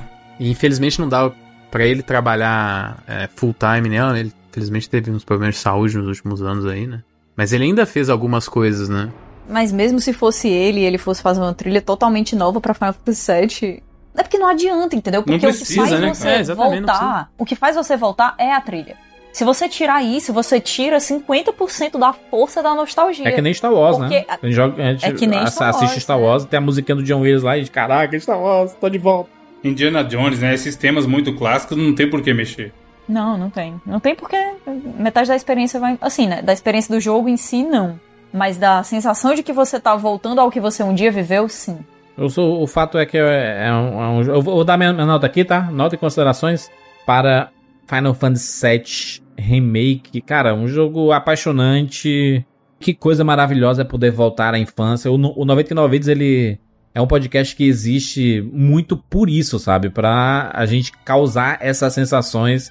E eu acho que Final Fantasy VII Remake, assim como o próprio Crash Bandicoot, são, né, né, são dois jogos que a gente experienciou em 2020 e fizeram bastante essa função, né? De, cara, estamos de volta para quando a gente era criança, onde o mundo era diferente e que as preocupações eram outras, né? A gente tinha dilemas, mas eram outros dilemas, né? E os, os dilemas que a gente tem hoje é, como a gente diz quando criança, né? Esse- essas coisas de adulto aí, né? São preocupações que a gente não tinha. A gente tinha outras preocupações. Final Fantasy VII é, é um capítulo muito importante da minha vida. Eu lembro que quando eu falei no, no podcast lá original, né, que a gente gravou sobre o, o set do PlayStation 1, eu joguei o set muito escutando a própria trilha do jogo, que eu conectava minha TV no microsystem que eu tinha e eu escutava no som do cara, o som alto assim jogando o jogo. E muitas vezes eu jogava também escutando o CD do Pato Fu, que é uma, uma, uma banda que eu, que eu gosto muito e Banda tinham daqui de lançar o- aquele álbum do Tommy Pinga, né? Aquele Tommy Pinga. O cara jogou Final Fantasy, toma pinha. É o tema, mas acabou. Eu adoro, adoro. Eu tenho um carinho muito grande pro Pato Fu por causa de Final Fantasy VII. E é curioso porque eu não joguei o Final Fantasy VII Remake escutando o Pato Fu, mas muitas vezes vinha na minha cabeça as músicas do Pato Fu. Olha Que é- isso, cara, que fascinante. Pra você ver, é um trabalho psicológico inacreditável, né? Que é feito no cidadão. Mas, pra mim, é um jogo que eu, eu entendo. Ele tem um- umas partes que realmente são mais demoradas. Tem uma lentidão muitas vezes. Mas, cara, quem gosta de RPG tá acostumado com esse tipo de, de jogo. E faz parte. Acho que faz parte. Gostaria que fosse menos? Talvez em outros jogos, não em Final Fantasy, porque é um jogo que eu amo de paixão. Então, 99 vidas. Com certeza absoluta, cara, um dos melhores jogos que eu joguei nos últimos anos. Um dos jogos que mais me fez resgatar o sentimento de que como é bom jogar videogame. Final Fantasy VII Remake vai estar já tem um lugar marcado aqui na minha, na, na- na minha história como jogador de videogames. Eu nunca vou esquecer e torço muito para que o 2 entregue esse sentimento que ela- eles conseguiram entregar aqui com a- essa primeira parte. Eu nem sei até onde a parte 2 vai, tá? Será que vai até a morte da Ares? Será que a Ares vai morrer? Não sei. Eu só quero que entregue. Será que vão ser três partes? Será que vão ser quatro partes? Será que vão ser sete partes? Será que vão ser sete Ah, partes? E por isso que o, o Sephiroth falou sete segundos, porque são Cada sete é um esferas do dragão. são sete anéis pros. São os anéis ali, dos anões. São sete mares, né? São sete. que mais? Sete, Sete aí? pecados capitais. Sete pecados capitais. Maravilhas do mundo. Sete horas de gravação. Exato. Não é à toa esse, número- esses 7 segundos que o seu filho te falou, assim, tem muita coisa simbólica, assim como muito, muito no jogo. Tem simbologia aqui. Cara, que jogo maravilhoso, 99 vidas. Felipe Mesquita. Bom, vamos lá. É, é um jogo que, como eu falei no começo, era um desafio muito grande recriar um jogo tão famoso, tão querido, né? E que ainda bem que a Square decidiu tomar todo o cuidado que ela tomou e investir tudo que ela investiu, porque eu acho que foi um projeto que deu muito certo, cara. E eu gosto muito dessa desse take na história, sabe? Essa parada até meio, sei lá, referenciando às vezes os fãs, como o Jurandir falou, é uma parada meio meta, assim, sabe? De saber, não só os personagens, mas, tipo assim, saber que eles estão mexendo com a história e criar uma justificativa e uma razão e uma forma de mexer com a história que seja algo até super criativo, assim, e bem feito. Eu, é, eu gostei muito dessa parada de, de ter os fantasminha né, do, do, do destino, igual a gente falou, de, de deixar claro pro jogador e, e que alguns até personagens do jogo sabem que o que tá rolando aqui é uma parada que é um retelling mesmo, né? Então, e, e isso tá sendo mexido é, de forma, pelo que parece aqui, até muito bem pensada, né? Isso a gente vai, se vai ser muito bem pensado ou não, pro final a gente vai saber, né? Como o próprio Sephiroth falou, é, o que vai vir a gente ainda não aconteceu. Mas pra mim eu só tive esses, esses poucos problemas que eu falei, assim, principalmente do ritmo mesmo, da execução do ritmo. Eu acho que tem momentos e capítulos que eles se estendem meio que sem necessidade. Principalmente porque tem outros capítulos que são feitos aqui de forma nova, né? Por exemplo, eu mencionei lá o capítulo 4 pra mim que é um dos melhores, é um capítulo completamente novo. Então, pra mim, não é nem o problema de ter coisas que estendam esse mundo, que é uma coisa que o Kitase falou que queria fazer, né? Que ele falou que Midgar merecia mais exposição. É um lugar tão importante que no original é, não tinha tanto contexto, não tinha tanta exploração.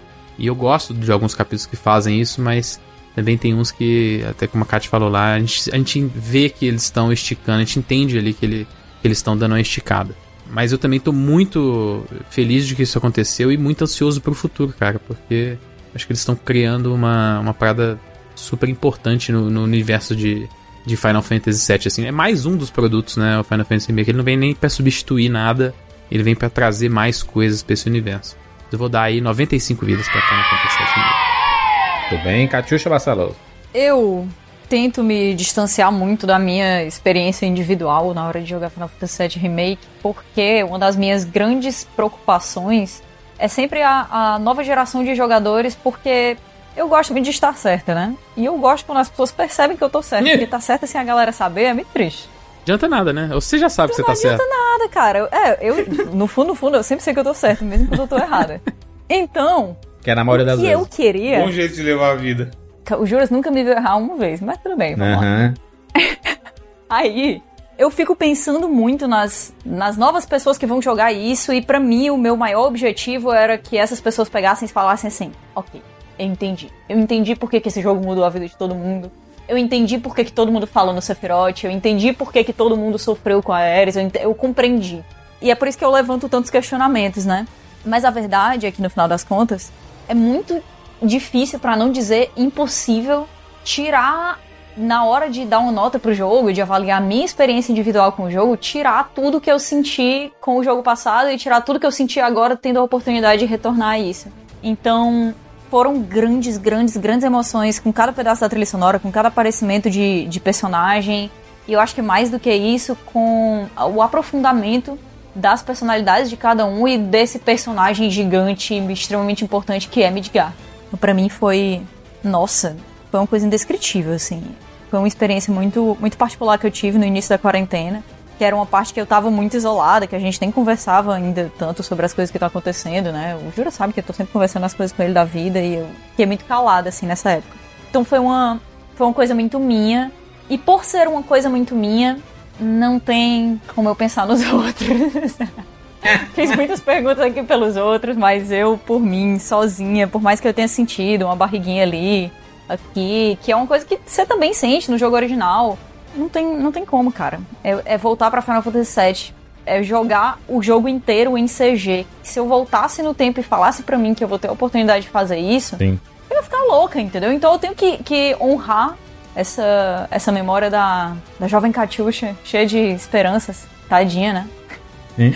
E eu tenho que, tenho que dar 99 vidas pra esse jogo. Por mais que existam problemas, por mais que existam questionamentos, eu como fã de Final Fantasy VII, eu como fã de Final Fantasy ponto, eu tava esperando muito disso aqui. A chance de me decepcionar com o jogo era muito grande pela minha expectativa. E por mais que algumas coisas não sejam perfeitas, tipo, eu, eu gostar muito de turn-based e ele ser claramente um action RPG, funciona demais dentro do que eles colocaram. E dentro da proposta, tá perfeito. Algumas coisas que eu não gostei, tipo, os Deventadores eu não tava gostando, e aí foi chegando no final do jogo eu fiquei, ah, tá, não tava gostando, porque na verdade eu não tava entendendo, né?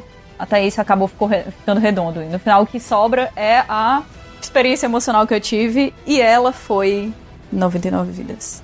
Inclusive, se, se a gente teve toda essa experiência com Midgar, imagina o que vai ser do, do, no mundo completo aí, caraca. Meu Deus do céu, eu nem, nem sei o que é que, é que eles podem Exatamente, fazer. a gente não sabe, não sabe nem se você vai visitar os mesmos É. lugares. Esse jogo, o problema desse jogo é que a gente vai ter que voltar daqui a 73 anos, quando acabarem todos eles, e dar a nota retroativa de cada um dos episódios depois que a gente já saber o que, que vai acontecer. Dá nota pra tudo, Mas né? por enquanto, essa, esse negócio aqui que eu tive, o recorte que eu tive, que é muito mais carregado do, do- da emoção de reviver aquelas coisas, porque no próximo episódio a gente vai sentir isso também.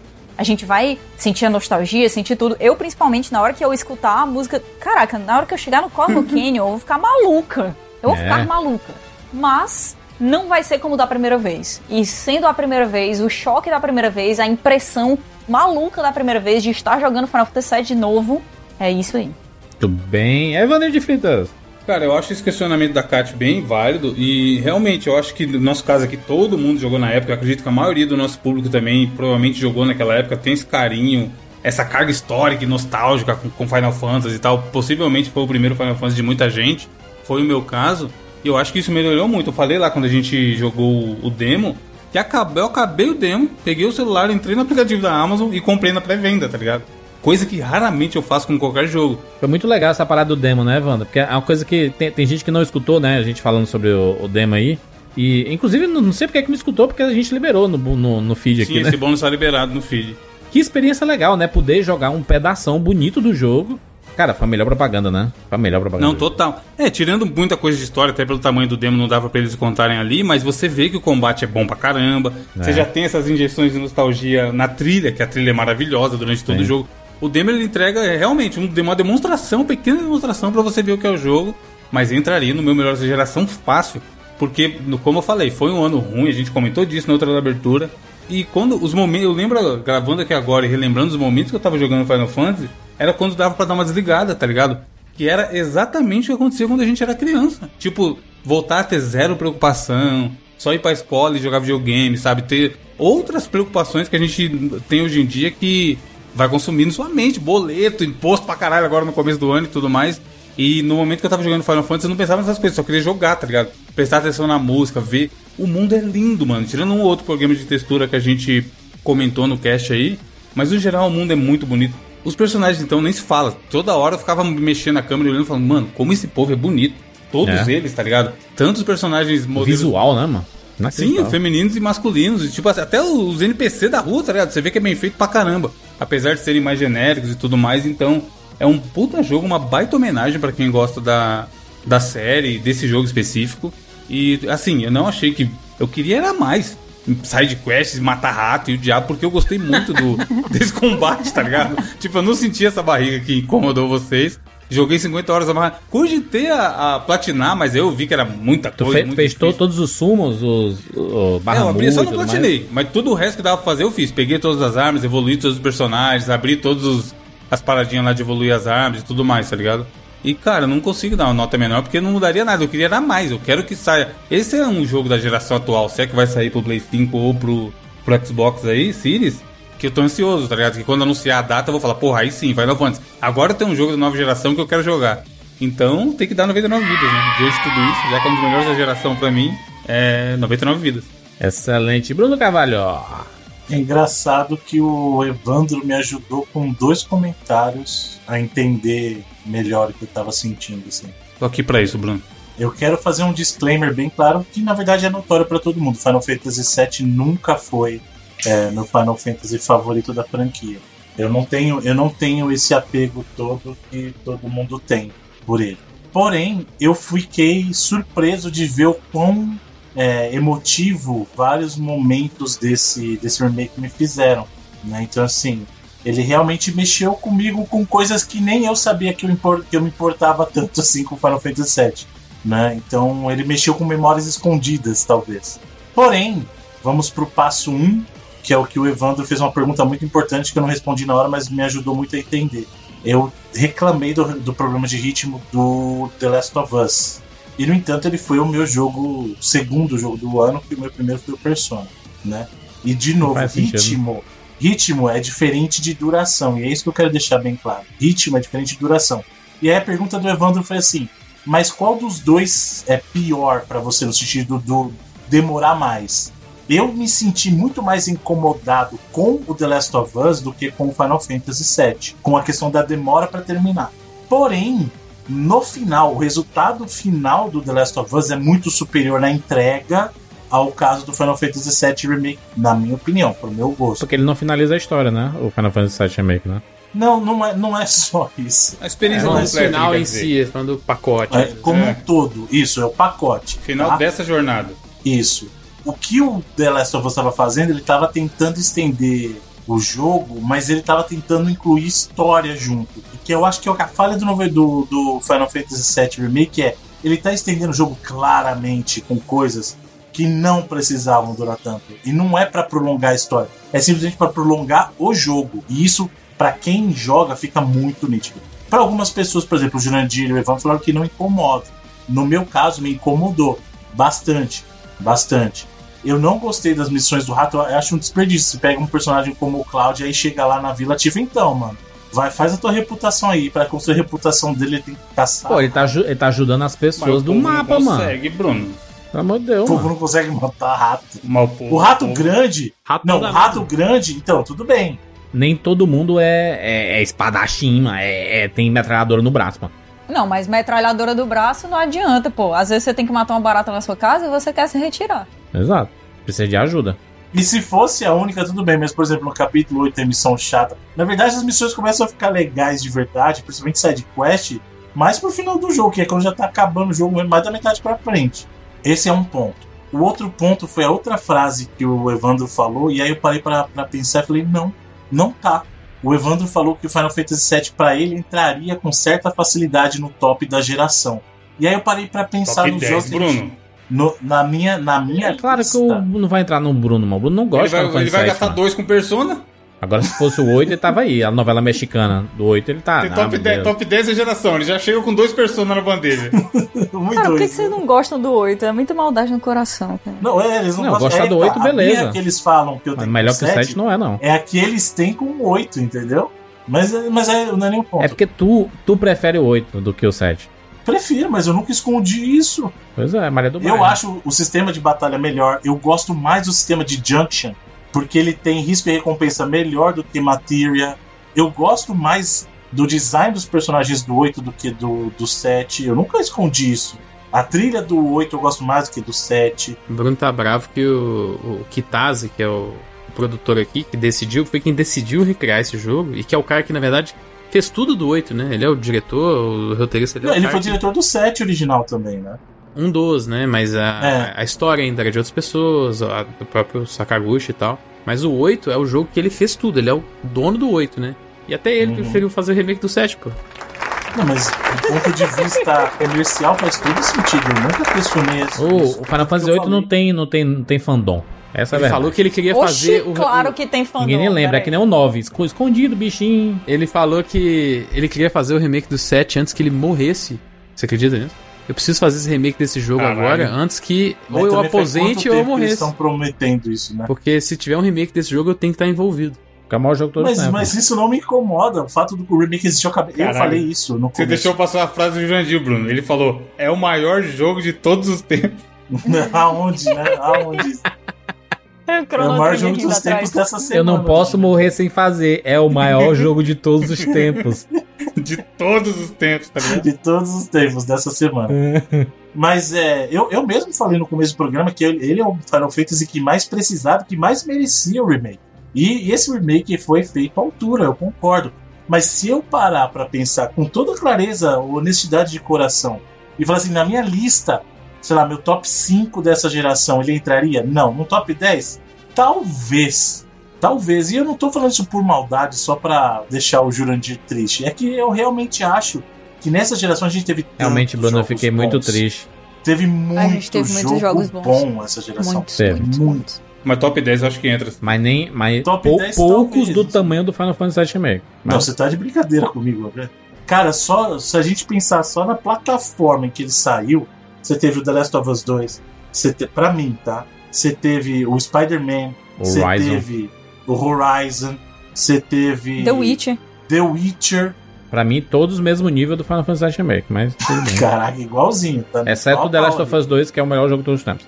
Pera, quantos, quantos jogos tem na, quantos jogos tem no teu top 10, juro? ali. Exato. Tem uns 15. Acho que são Hoje em dia. 15 ou 16. Mudou de novo? Era 14, deixa eu ver. É? Não lembro. Mas ainda assim eu acho que ele cumpre uma proposta. Que primeiro é entregar finalmente algo do remake que já vem, sido prometi ah, vem sendo prometido há tanto tempo. Ele é um jogo belíssimo, belíssimo. O que também não é muito mérito hoje em dia, porque a gente tá vendo que a Pronto. tecnologia ajuda muito. Não, Não, Cyberpunk 2077 é um exemplo disso, que os carros é, afundam de uma vez. Não, tem mas física é nenhuma. também. Você bate é o carro e não cai um pedaço do carro. Aí. não é mérito não, Bruno. Mas o combate, por exemplo, ele é bom. Ele é bom. Porque Ele é o melhor a de proposta todos, que ele tem, ele é bom. Então, é que, é que eu acho que pra você faz muita diferença, porque talvez você não tenha jogado os outros jogos recentemente. Então, assim, eu já vi essa evolução acontecendo.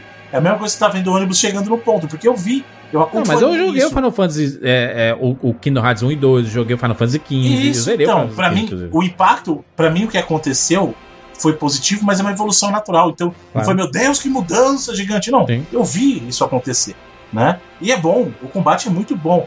É bem parecido com o que é o Kingdom Hearts mesmo. O sistema de atalhos é legal, porque evita você ficar precisando entrar no menu durante a batalha. A questão de troca, por exemplo, dos personagens é legal. E você efetivamente usa isso durante o jogo. O jogo te incentiva exploração para você conseguir matéria nova, para você conseguir itens que você não conseguiria de outra maneira. É legal, o jogo é bom. O problema é, eles fizeram uma coisa que eu não gosto, e eu falei isso já outras vezes, e seria injusto não falar dele. Eles artificialmente esticaram o jogo, e isso é algo que particularmente a mim incomoda. E, de novo, ritmo é diferente de duração. É o que eu Uhum. falei. Eu adoro Persona e jogo amarradaço 120, 150 horas de Persona de boa. De boa. Por quê? Porque o ritmo do jogo, pro meu gosto, é agradável. Entendeu? Então não importa se ele levou 50 horas, se ele levou 30. O que importa é, quando eu estou jogando, eu sinto que o jogo tá tentando me enganar, eu sinto que ele tá tentando me forçar a fazer coisas só para ele durar mais. Se eu sinto isso, não importa se ele tem 3 horas ou 300. O ritmo é o problema, entendeu? É, independente disso, Final Fantasy VII Remake, pra mim, pelas qualidades que ele tem, vale 95 bits. Honestíssima nota. Inclusive, cara, tem que te devolver teu persona, tá? Eu não, não vou Antes continuar. que eu tô vendo aí. Não, não, não vou continuar essa história. Ficou de mal, Jandir. De birra, é, de birra. É, cara, Não amargo, quero mais amargo. Persona também. Não, mentira, mentira. É porque eu sei que o, o Royal. Já ele, deu, né? Já ele, É, é melhor, se tu for continuar, é melhor tu continuar o Royal. Eu, É. eu Sabe que concordo. não vai, Júlio. Não vai. Quando não sair o vai. remake dele, eu, quando sair o remake Ritmo de dele, eu festa jogo. que balança o coração. Quando saiu o remake em 2037, né? Esse. Quando sair o. Não precisa de remake. O Persona 5 Royal Remake. Não precisa, é perfeito. já. Exatamente, É. jogos perfeitos não precisam de remake. É isso É, e eu entendo isso aí que o Bruno falou.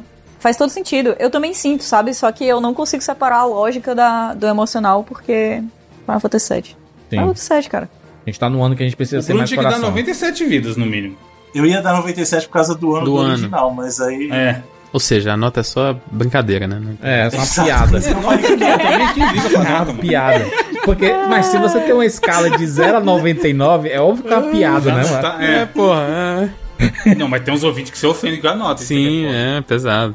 É que nem professor que dava nota assim, não, sua nota foi 7.82, sabe? Isso, caraca, como assim, mano? 82 é foda. O arredonda pra 95. Ué, Esse 95 do Bruno aí é o meio certo. Final Fantasy tá meio É, certo. funcionou. Caraca, funcionou, tá 95 é meio Ué, certo? 99 é certo. 95 é. meio certo. Qualquer coisa que não for 99 é meio certo. É. No, no, 95 pra um jogo desse tamanho, ele vira nota baixa, Bruno. Caraca. Vira não. Bruno, você tá certíssimo. Fechamos. Fechamos. Falamos sobre Final Fantasy VII Remake. O que, é que você achou? Coloca nos comentários aqui no 99vidas.com.br. Lembrando que esse é o número 2, né? Do nosso top 3 de melhores. Começamos com The Last of Us Parte 2. Vamos aqui Final Fantasy VII Remake e o próximo fecha a nossa trinca de começo de ano com os melhores jogos do ano anterior. Com load e com comentários sobre a cultura pop, Vingadores. Uh! Vamos falar sobre Miles Morales no próximo cast. Sim. É isso, nos encontramos na próxima semana. Tchau.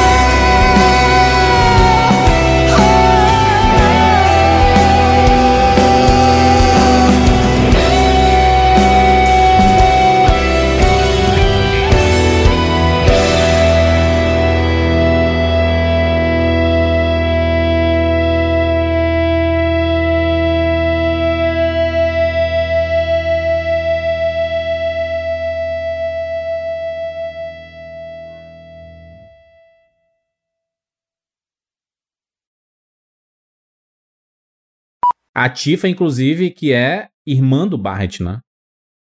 Não, não, perdão, irmã do Barret, caraca. Você tá falando, já ia falar, caralho. Essa, mano. Que foi ela, você é ela louco, é. é Perdão, perdão. você Mas Caraca, eu o que ela é, aqui. ela é amiga de infância do. Ela é amiga de infância do Cláudio. Mas é- ela, ela, ela mora no, mesmo local, né? Que o Barret e a turma toda ali, né?